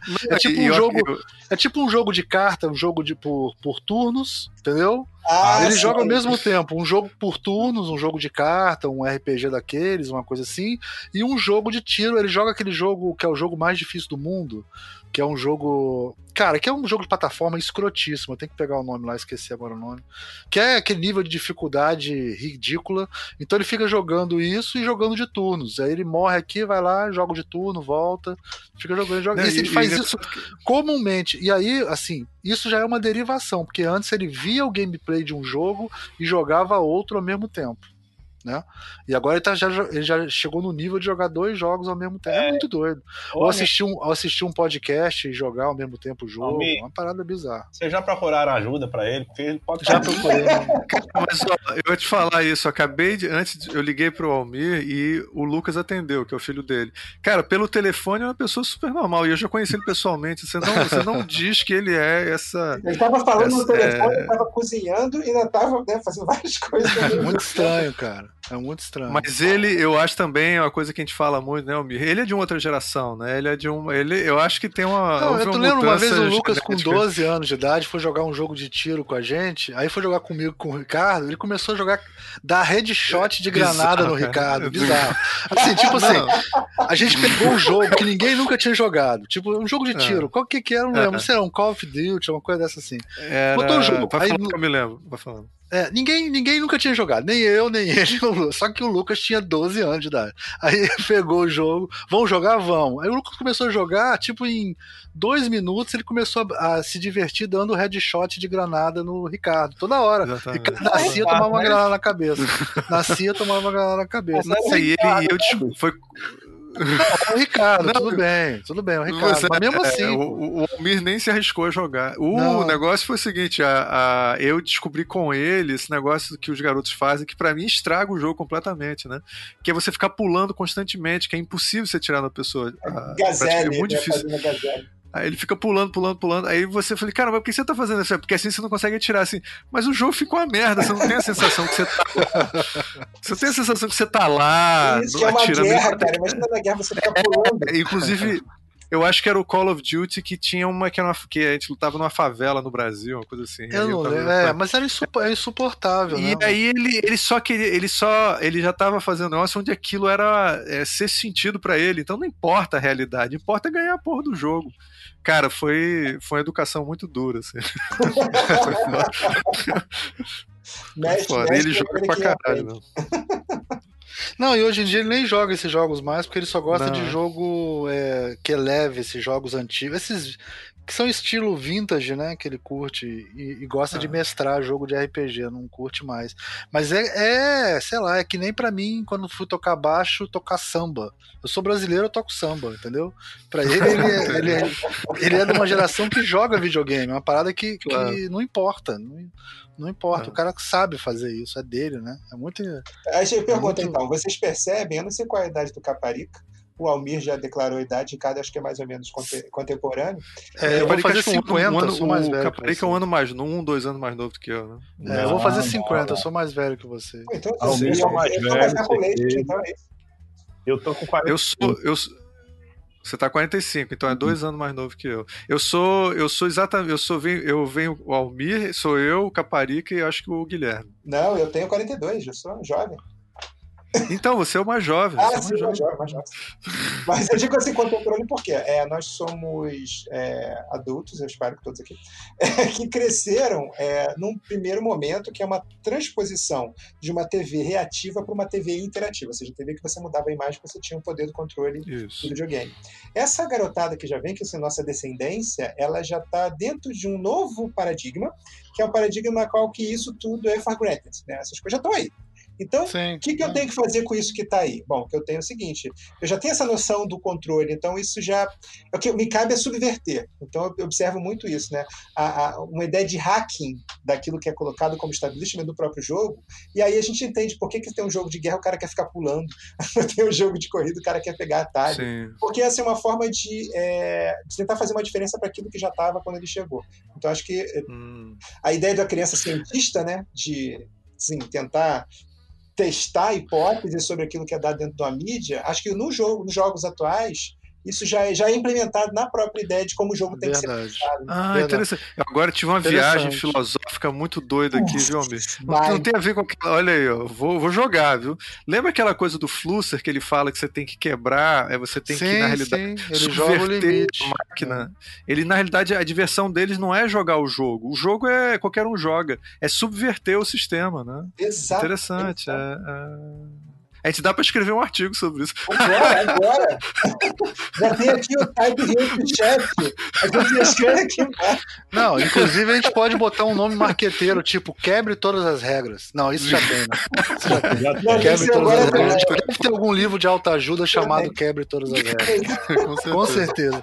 Deve ter vários, né? Quebre todas as regras com a- na arte da guerra. Quebre todas as regras do monge executivo. Quem Quebre. mexeu no do Brigue, o foda-se e quebre todas as regras.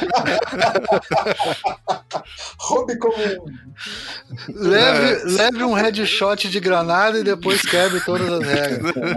Exatamente. É, não, não funcionou pra mim. Aprenda a quebrar todas as regras levando um headshot de granada. Exatamente.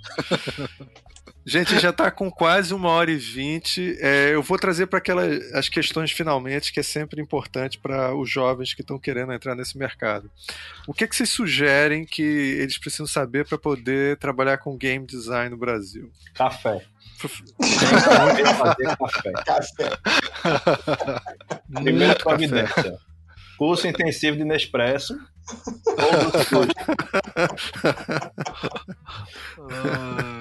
É, esse foi, isso foi sábio. Foi- Eu diria que foi uma. Só um professor Isso muito é- experiente teria essa sabedoria de. É o pulo do gato que ninguém Sim, passa. tá é, isso é conhecimento zen, né? Isso é Tem quase que- o mestre zen do, do, do Tem que game colocar no design. livro, tem que colocar no livro. Ah, É, Os melhores insights acontecem quando você tá indo buscar o café, pô. Exatamente, é. Mas vamos lá, conteúdo, o que, né? o que- é, conteúdo, isso. Rapaz, eu vou meio pro óbvio, certo? Fundamentos. Sim. O cara tem que saber os fundamentos do design. Sim. Primeira pergunta, né? O que é design? Sim. Voltamos aqui, ó. Voltamos para. Bota, bota, bota ele para ouvir todos os programas do Visualmente. Pois é. Mas é sério, eu acho que o cara precisa entender o que é o que ele está fazendo. É, necessariamente Sim. passa por, por, não, é aquela história que eu, que eu vivo brincando. Mas, né? mas, mas eu tipo, vou te jogar uma coisa aqui, que é uma coisa que os alunos pensam muito assim. Pô, mas no mercado ninguém se preocupa com isso. Porque na academia o povo se preocupou antes, né? Sim. Boa, vou guardar, vou usar essa. Anote é, essa aí. É uma boa, um boa, um boa repeteco, colocar isso. É, isso. Bata no peito, domina na coxa e chuta de volta. É...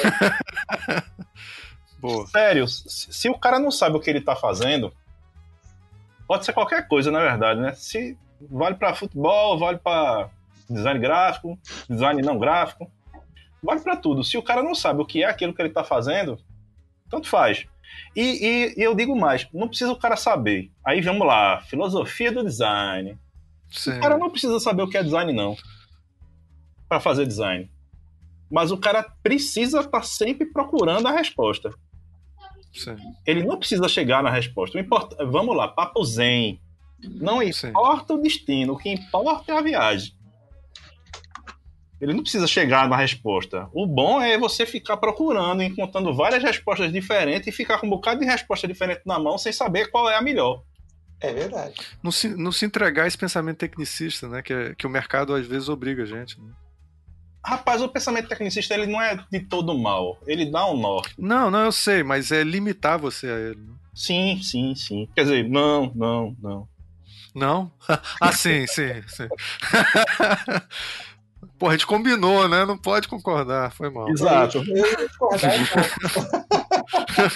fala, fala, Guilherme. Fala. Não, não, tô pensando assim que eu, quando eu fiz a minha, é, minha tese de doutorado, uma das questões era exatamente levantar quais são os papéis que eram esperados, né?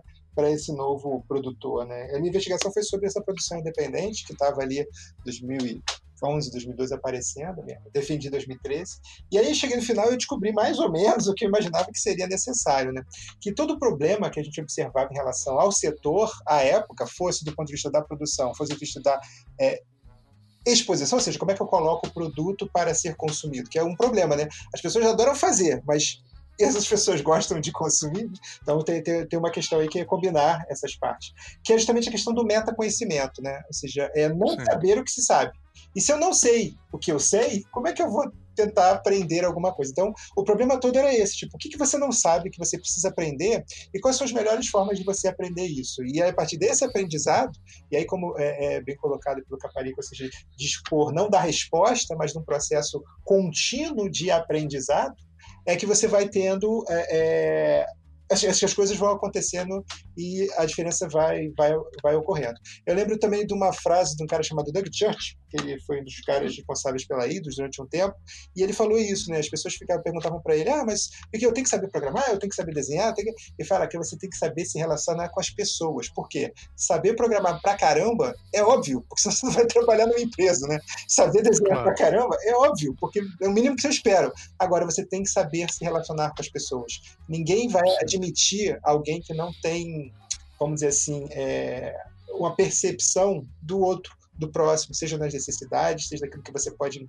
acrescentar, naquilo que você pode ensinar. Então, lidar individualmente né, e em grupo, eu acho que é um dos conhecimentos que são os mais necessários Sim. hoje em dia para qualquer coisa, porque as pessoas já não estão se suportando mais em grande parte sim, das, sim. das instâncias.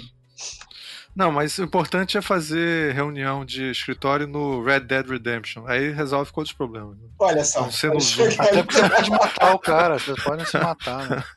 É, Exatamente. É. Danado, galera. Quer jogar, vai jogar, não fica arrumando desculpa. é verdade. Bem, é, Almir, você quer, quer entrar nessa? Ah, eu, eu acho Pô, cara, eu vou te falar que tem que ler livros, viu? eu diria, eu diria que uma, uma coisa boa para você trabalhar com game design, já que nem todo lugar, nem todo curso, nem todo mundo vai ter oportunidade de fazer um curso de game design ou de, né? É, eu acho importante você se apropriar de alguns textos assim que eu acho, bom, É, eu sempre manda indico... uma dica, manda uma dica, isso. Vou mandar manda as basiconas. Dicas. Homo Ludens é legal, tem essa parte de filosofia do jogo e, e faz você entender que, sei lá. Ei, pô, tu pegou o livro que eu ia botar, caralho. Ah, então fala você do Homo Ludens. Depois eu vou querer que vocês digam quais os que vocês usam também. Você pode ser os mesmos, ah. mas eu queria saber o que, é que vocês dão é, preferência. Pro Homo, o, o, o que que eu gosto do Homo Ludens? Vou falar uma coisa só, depois você complementa, Caparico. Eu gosto muito que ele faz a gente entender que, sei lá, quando dois cachorrinhos estão brigando, brincando, quando eles são bebês e estão brincando, dois filhotes estão brincando, aquilo ali é um jogo que quando ele morde o outro, ele, ele consegue saber, entender qual é a regra do jogo. Porque se ele morder muito forte, ele machuca. Se ele morder muito devagar, é uma brincadeira. Então ele vai aprendendo o jogo jogando. Eu gosto muito dessa, dessa visão que tem no Homo Ludens, assim, do, do jogo, uma visão ampla do jogo. É, é, é por isso que eu, eu, me chama a atenção. Eu sempre aconselho a ler o Regras do Jogo, que é um, que é um, um jogo da. Depois a gente coloca aí, né? Salem é Zimmerman. Zimmerman. Zimmerman e Salem. É, é, que é um livro horrorosamente mal escrito, insuportavelmente mal escrito. Acho que é o pior livro que eu já li na minha vida. Mas você leu a versão em inglês ou a versão traduzida? Eu já li os dois. Em português acho pior, cara. Em português é pior. É, e, e, esse livro é horroroso, assim, vai ser uma experiência tão ruim na sua vida que você vai entender perfeitamente o que, que é interação, o que, que é jogabilidade, vai entender tudo.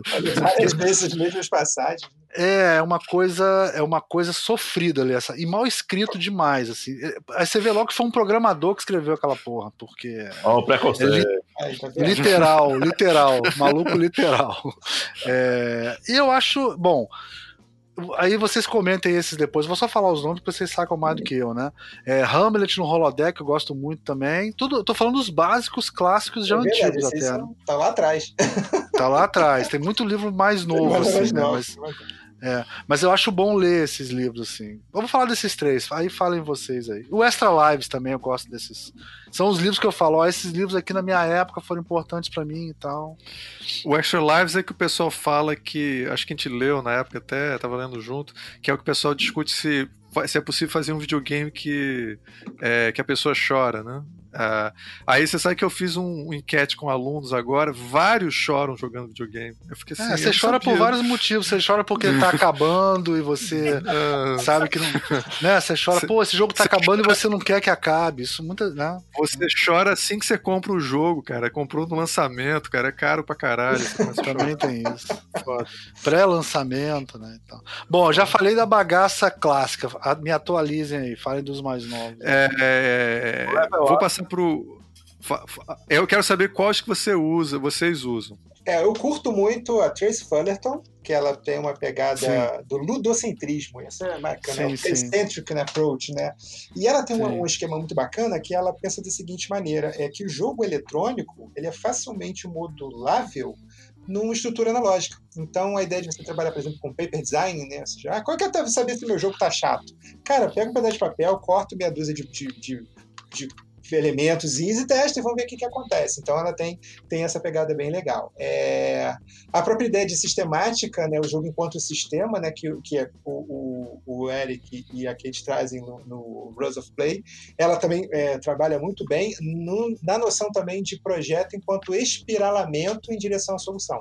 Então você tem grande dificuldade de decisão, mas à medida que você vai passando num processo iterativo, ou seja, de cada vez que você roda dentro, você vai chegando mais perto de uma especificidade, é, o jogo funciona muito bem. Então eu acho muito legal. Tem o Jazz Shell, que é também é mais ou menos dessa, dessa, dessa galerinha aí, 2010, 2011.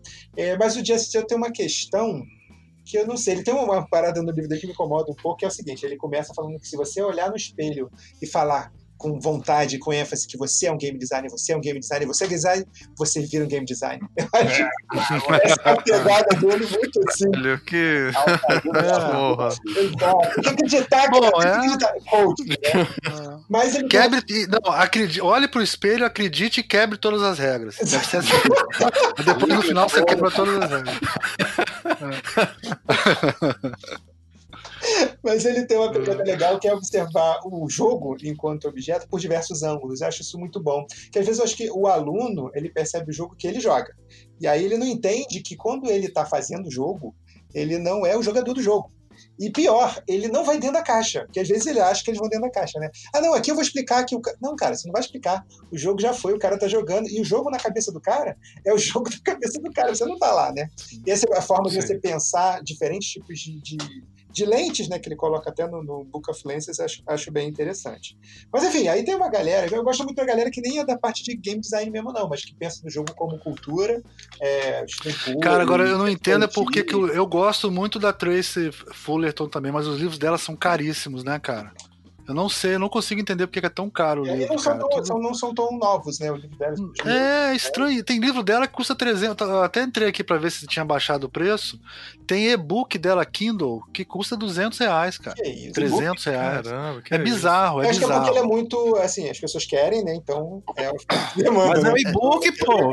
É um e-book de 300 reais, cara. Pô, mas é, é foda, é né? As pessoas quererem não interfere no preço do e-book, não. ah, não sei, não sei. Paradigma, não.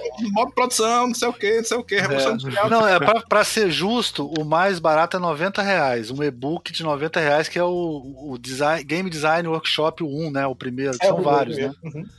Mas aí a, o primeiro é 90, tipo drug dealer, você compra. E os outros já vão para 200, 300. Assim, Ai, né? doido? Não. É muito caro, os livros dela são muito caros, bicho. Muito é, caro. Eu não consigo entender porque é tão caro. Vocês têm que fazer entender. um visualmente só para debater esse problema do preço do e-book. É, ó, é tipo, o preço do design vai ser o preço do e-book. É. Mas, Guilherme, você, continua. Falando continua. em livro bom. Ah, fala aí, desculpa. Fala não, aí. não, você estava comentando só a respeito disso. Ou seja, é, às vezes tem é, pensadores que estão saindo um pouco da linha da, da, produção, mas já linha do, de pensar o jogo como outra, é, é como outra oportunidade, que vale a pena também ainda destacar. Eu gosto muito de James Paul que tem a pegada, da ludoliteracia, né? ou seja, acho que a diferença, por exemplo, de nós para essa garotada é que o nosso processo de, alfabetização de jogos foi muito mais lento, né? A garotada não, já faz meio que um, um, um já é um é. processo meio de imersão tão rápida, né? E aí isso abre para caramba a cabeça delas para ter diferentes tipos de relação com diferentes tipos de jogos e, e, e eles, eles inspiram muito nisso, especialmente pela questão, vamos dizer assim, social do jogo. É, eu fico vendo, às vezes, a minha filha assistindo uma menina, que chama Fan Baby, ou se apresenta assim, que é youtuber, que fica jogando um jogo de celular chamado Among Us, que tem toda uma treta ali de você enganar as pessoas, que você tá numa nave, aí você vai matando alguém ou você é, tem que descobrir o assassino. É, igual, é uma versão atualizada daquele joguinho que jogava de detetive, lembra? Que você ficava piscando pra pessoa? Sim. Sim, é sim, sim. Só que é uma versão com, com personagens caricatos. Ela fica assistindo aquilo empolgadíssima, porque, enfim, ela acompanha como se fosse uma novela, né? E ela entende ah, o que está é. sendo conversado ali. Para mim aquilo não faz sentido, mas para ela faz todo sentido do mundo e a relação de afeto que ela tem com essa forma de narrar eu acho muito in, in, é, é, interessante. Eu acho que é algo que alguns livros vão ter que dar conta, no sentido em que, legal, olha, tem esses livros aqui para você aprender a fazer jogo, mas tem esses livros aqui, cara, que é para você aprender a entender o que, que o jogo significa na, tua, na atual sociedade é, de prosumo, né? Que são pessoas que produzem e consomem ao mesmo tempo, como diria o Alvin Toffler, que é um cara sempre atual. Maravilha. Professor Caparico, eu quero saber quais são os livros que você recomenda e que você usa nas suas aulas. Então, bicho, o pessoal falou tudinho já, tem mais nem graça. Mas fala o que, que você gosta do, Qual do Luder, Não, vamos lá. É, regras do jogo, né? O, o, do Eric e da Kate. Para mim, são os, os quatro livros, na, na verdade, estão na bibliografia que eu, que eu passo. É, Almir já, já deu spoiler, né? De, de Uzinga lá. Não tem muito o que falar. E esse que, que o Guilherme falou agora é, é um que tá, tá, tá nos meus desejos de, de, adquirir há um tempo, mas eu não estou conseguindo por uma questão de que o governo federal não dá aumento por público, não sei o quê. o, da, o da Tracy Fullerton? Não, é Shell. Art ah, of né? Game. Art of é. Game. Ah, Jesse Shell que é bom pra caralho. Sim. Entendesse? Mas, mas, assim, que eu, que eu passo na disciplina é, é, é, assim, esse eu não consegui botar pra, ainda para passar, mas os outros já estão na disciplina. E como, como a parte de game design em si, eu não, não aprofundo tanto dentro da, da disciplina, eu dou uma Sim. carga maior na coisa do design gráfico, produção gráfica, né? aí eu não, não vou muito mais além, porque não dá tempo também. Claro, senão você Na, vai tem sobrecarregar. Uma disciplina é, que aí eu não... Como é que eu digo isso? É, não tem bibliografia para essa parte que eu faço na disciplina que tem a ver com o que o Guilherme falou lá no começo que eu faço o seguinte: a, a primeira parte da disciplina eu faço um resumão de história do, do, Não é nem do game design, é a história dos jogos, certo? Onde ah, legal. Surgiu, como é que é que a gente joga. As gerações, joga. né? As isso. gerações. Aí quando chega lá. Tem um livro sobre isso, não tem? Um livro brasileiro que é até bonzinho, baratinho. Esse é baratinho para comprar, daquela editora que tem o livro do, do Ari Moraes, Ricardo. Qual que é, gente? Aquela mesma ah, série. Sim, sim, sim. Eu vou dar uma olhada aqui enquanto tá. o. Desculpa, sua caparica fala. É, aí o que é que eu faço os alunos fazerem, né? Eu, eu dou, eu dou um, uma visão geral para eles de história dos jogos. Depois eu entro em história dos jogos eletrônicos. Aí vem 1950, 60 lá e vai e tal. Aí eu passo para eles um documentário da Discovery Channel, certo? Que é. Porra, vou esquecer o nome do documentário, cara. Paciência. Que... Mas eu, eu, você me é passa o, link, eu. eu, eu, eu acho. Exatamente, a Era dos Videogames, exatamente. É, é, que são vários, eu também passo. Eu também Pronto. passo esse documentário, muito bom. Porque ele fala por. Ele, a, a maneira que ele é organizado é muito boa. É, vale ele faz um ver. paralelo entre Sim. a história da sociedade moderna e a história do desenvolvimento dos jogos. Ele vai o tempo todo dizendo, ó, teve 11 de setembro. Depois do 11 de setembro, a gente teve essa Sim. carrada de jogo aqui que aborda esse tema desse jeito. Aí a gente teve outro evento na história da humanidade que Aí ele vai fazendo esse paralelo. Tem uma relação com o corpo humano também, não tem? A mão, tem, o olho. Tem, isso é muito legal, né? Isso é muito legal. É, Aí quando termina o, documentário, o documentário ele, ele foi produzido em 2006, 2007 e ele para de contar a história em 2006, 2007. Aí eu faço a sacanagem com os alunos. Eu fiz, galera, é o seguinte, o documentário acabou, mas a gente tem um buraco aqui de uns 12 anos, 14 anos para cobrir. E quem vai cobrir são vocês. Aí a galera, eita porra. Ah, aí eu faço eles fazerem um trabalho de pesquisa, eu boto uma ferramenta online para eles, que uma, uma ferramenta que faz. É, Mas são tempo, vários documentários de meia hora, né, cara? São cinco documentários de meia hora, não é são isso? Cinco, cinco, são cinco partes de 45 minutos. 45 é, é bastante coisa. É. Aí quando acaba, eu faço, ó, tá aqui a ferramenta, eu quero que vocês montem uma linha do tempo, uma timeline de 2007 até aqui, tudo que foi que aconteceu que vocês conseguirem achar que aconteceu na indústria do jogo e que foi impactado ou que impactou a sociedade. Corre aí e faz. Aí a galera sempre puxa as datas dos lançamentos das plataformas, sempre puxa tiroteio no cinema por conta de não sei o que do jogo, não sei o que lá. Foi culpa de Doom, foi culpa de Half-Life, foi culpa de CS. Sim. Tudo isso a galera vai e, e, e, e, bota. E sempre a galera traz um ou outro jogo fora da curva, normalmente jogos indies, que trabalham outros aspectos psicológicos da cabeça da humanidade dentro do contexto. Tipo, é, 2008 a gente teve crise econômica, certo? A marolinha. A galera conseguiu achar jogo que tinha a ver. E, a galera, e o trabalho da galera era: você tem que botar o jogo, você tem que botar. No caso, o jogo, né? Você tem que botar o jogo e tem que dizer por que, que você tá botando. Você não pode botar ele por botar. Tipo, Sim. lançamento do GTA, não sei o quê. Por que, que você tá botando? Aí o cara vai dizer: não, pô, esse jogo aqui foi o jogo que bateu bilheteria de cinema, que foi o jogo que mais faturou na história do universo inteiro em linha reta octogonal, não sei o que, não sei o que, não sei o que. Tudo tem que ser fundamentado. Aí é um trabalho de pesquisa rochedo que ajudam o, o, a gorizada a entender que, ó, tem uma relação entre a sociedade e o que a gente tá fazendo para jogar e o que a gente tá jogando. Tem uma relação que essa relação tá clara. Aí para essa parte, até aqui, tô aguardando o Ricardo achar, eu não tenho bibliografia para passar para os alunos não. Eu achei já. É, o livro é Videogames, História, Isso. Linguagem e Expressão Gráfica do Carlos Zibel Costa. Não sei como é Não, fala. ele na verdade é do Alain Richard. O Carlos Zibel e Desculpa, o Marcos Braga é o... são. Alain Richard da Luz, né? Ah. É. Isso. Esse livro é bem básico, é um livro sobre o mestrado dele, mas tem uma coisa legal que ele correlaciona. É, ele deixa bem claro como a tecnologia, que isso tem muito a ver com, com o que eu estudo também, como a tecnologia influencia a linguagem e que depois a tecnologia se transforma numa linguagem. Ele fala um hum. pouco disso, assim. É, então, é, é, É, remediação. Então, por exemplo, por que, que a gente joga jogo com pixel art até hoje, se hoje em dia a tecnologia não está mais restrita a isso? É porque a gente porque... não tem dinheiro para comprar placa de vídeo, pô. Sim, mas tem, mas tem. Vai é. jogar Minecraft, né? Vai jogar Minecraft, é. Mas é só porque virou uma linguagem, né? Virou uma linguagem. É, eu só quero o testemunho que eu passei seis meses praticamente morando na casa Caparica uma vez por semana, quando eu ia é, dar aula em Caruaru, e aí eu ia jogar no computador dele e eu botava aqueles jogos indie, aí o Caparica ficou assim, que porra é essa? Tu, tá, tu vai estragar meu PS4. é, eu, eu gasto dinheiro da porra pra ter um negócio HD, o cara vem com, com pixel, vai se lascar. Mas eu, uma coisa que eu ia falar que é importante, assim, é, o Caparica falou que acho é, que acabou que ele provou que é design, né? Com esse final agora foi foda, que não tem jeito. Porque você está mostrando que na realidade é uma questão de design. E isso é uma coisa que eu estava conversando esse fim de semana, que a gente estava. A inspiração para esse programa foi um papo que a gente teve longo, eu e o Almir.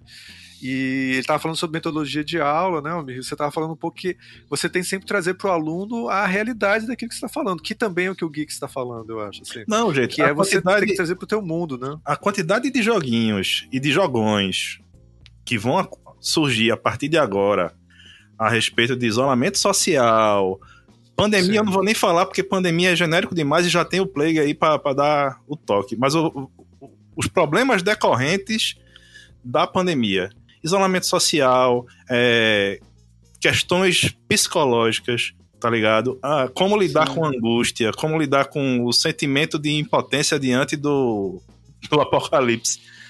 Tudo isso vai ser tema recorrente de todo qualquer tipo de jogo agora. E eu não falo nem dos jogos dos jogos indies, que é onde isso vai pipocar com mais clareza. Eu falo dos jogos AAA mesmo. Isso é. cedo ou tarde vai impregnar o, o rolê. Com certeza, com certeza. É um reflexo, é um espelho do que a gente está vivendo. E o aluno tem que tem que estar tá atento a isso. Eu concordo com vocês. Acho que isso é uma mensagem importante para a galera. Em vez de ficar se espelhando com, no, no mercado lá de fora, se liga na, na no, no, mundo que você está vivendo, né? Eu acho que você vai provavelmente ter muito mais sucesso e não vai virar como o Geeks falou, o, o cara famoso por fazer a, a, um pedacinho da orelha do, do, do personagem, né? Mas Senhores, cara, eu tô muito satisfeito. Mas se o cara quiser ser o cara que ficou famoso por fazer o pedacinho da orelha do diabo não sei o que, ele pode. Não, claro, ele pode, não né? é claro, o demérito, claro. muito pelo contrário. É legal é, que ele galgou, né? Os degraus necessários aí para ter uma, Exatamente. uma projeção. E, e para chegar lá, se ele tiver feito coisa como o Ricardo tá colocando, se para chegar lá ele tiver feito coisa usando a cultura local e tal, não sei o que, o problema é perto dele, melhor ainda, porque ele vai estar tá levando ainda, essa coisa para fora. Exatamente. Senhores, temos um programa? Temos um programa? Temos um programa, temos um programa. É, é, queria agradecer a presença do professor Fábio Caparica, do Disponha, professor. professor.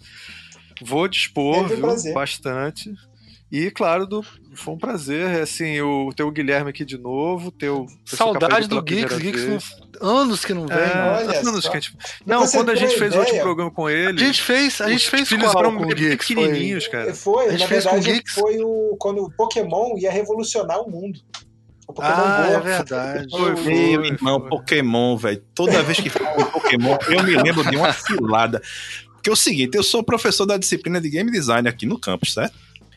Aí Pokémon Sim. estourou. Pronto, Pokémon estourou, Pokémon, Pokémon, todo mundo era Pokémon, porque o Pokémon, não sei o que, Pokémon, Pokémon, etc. Pokémon. Aí, um belo. Foi engraçado. Era 5 horas da tarde, tocou meu telefone, a galera dizendo que ia ter uma mesa redonda para falar de Pokémon. Aí eu. Tá, e eu com isso, né? Aí a galera. Não, pô, tu tem que ir, pô. Tu é o professor da disciplina, tu tem que estar tá, e tal. Aí eu, galera, vê só. Eu nunca joguei Pokémon. Aí a galera, silêncio, né? 10 segundos de silêncio no telefone. Eu fiz, mas tem problema não, eu vou. Aí eu peguei, abri o celular, instalei Pokémon.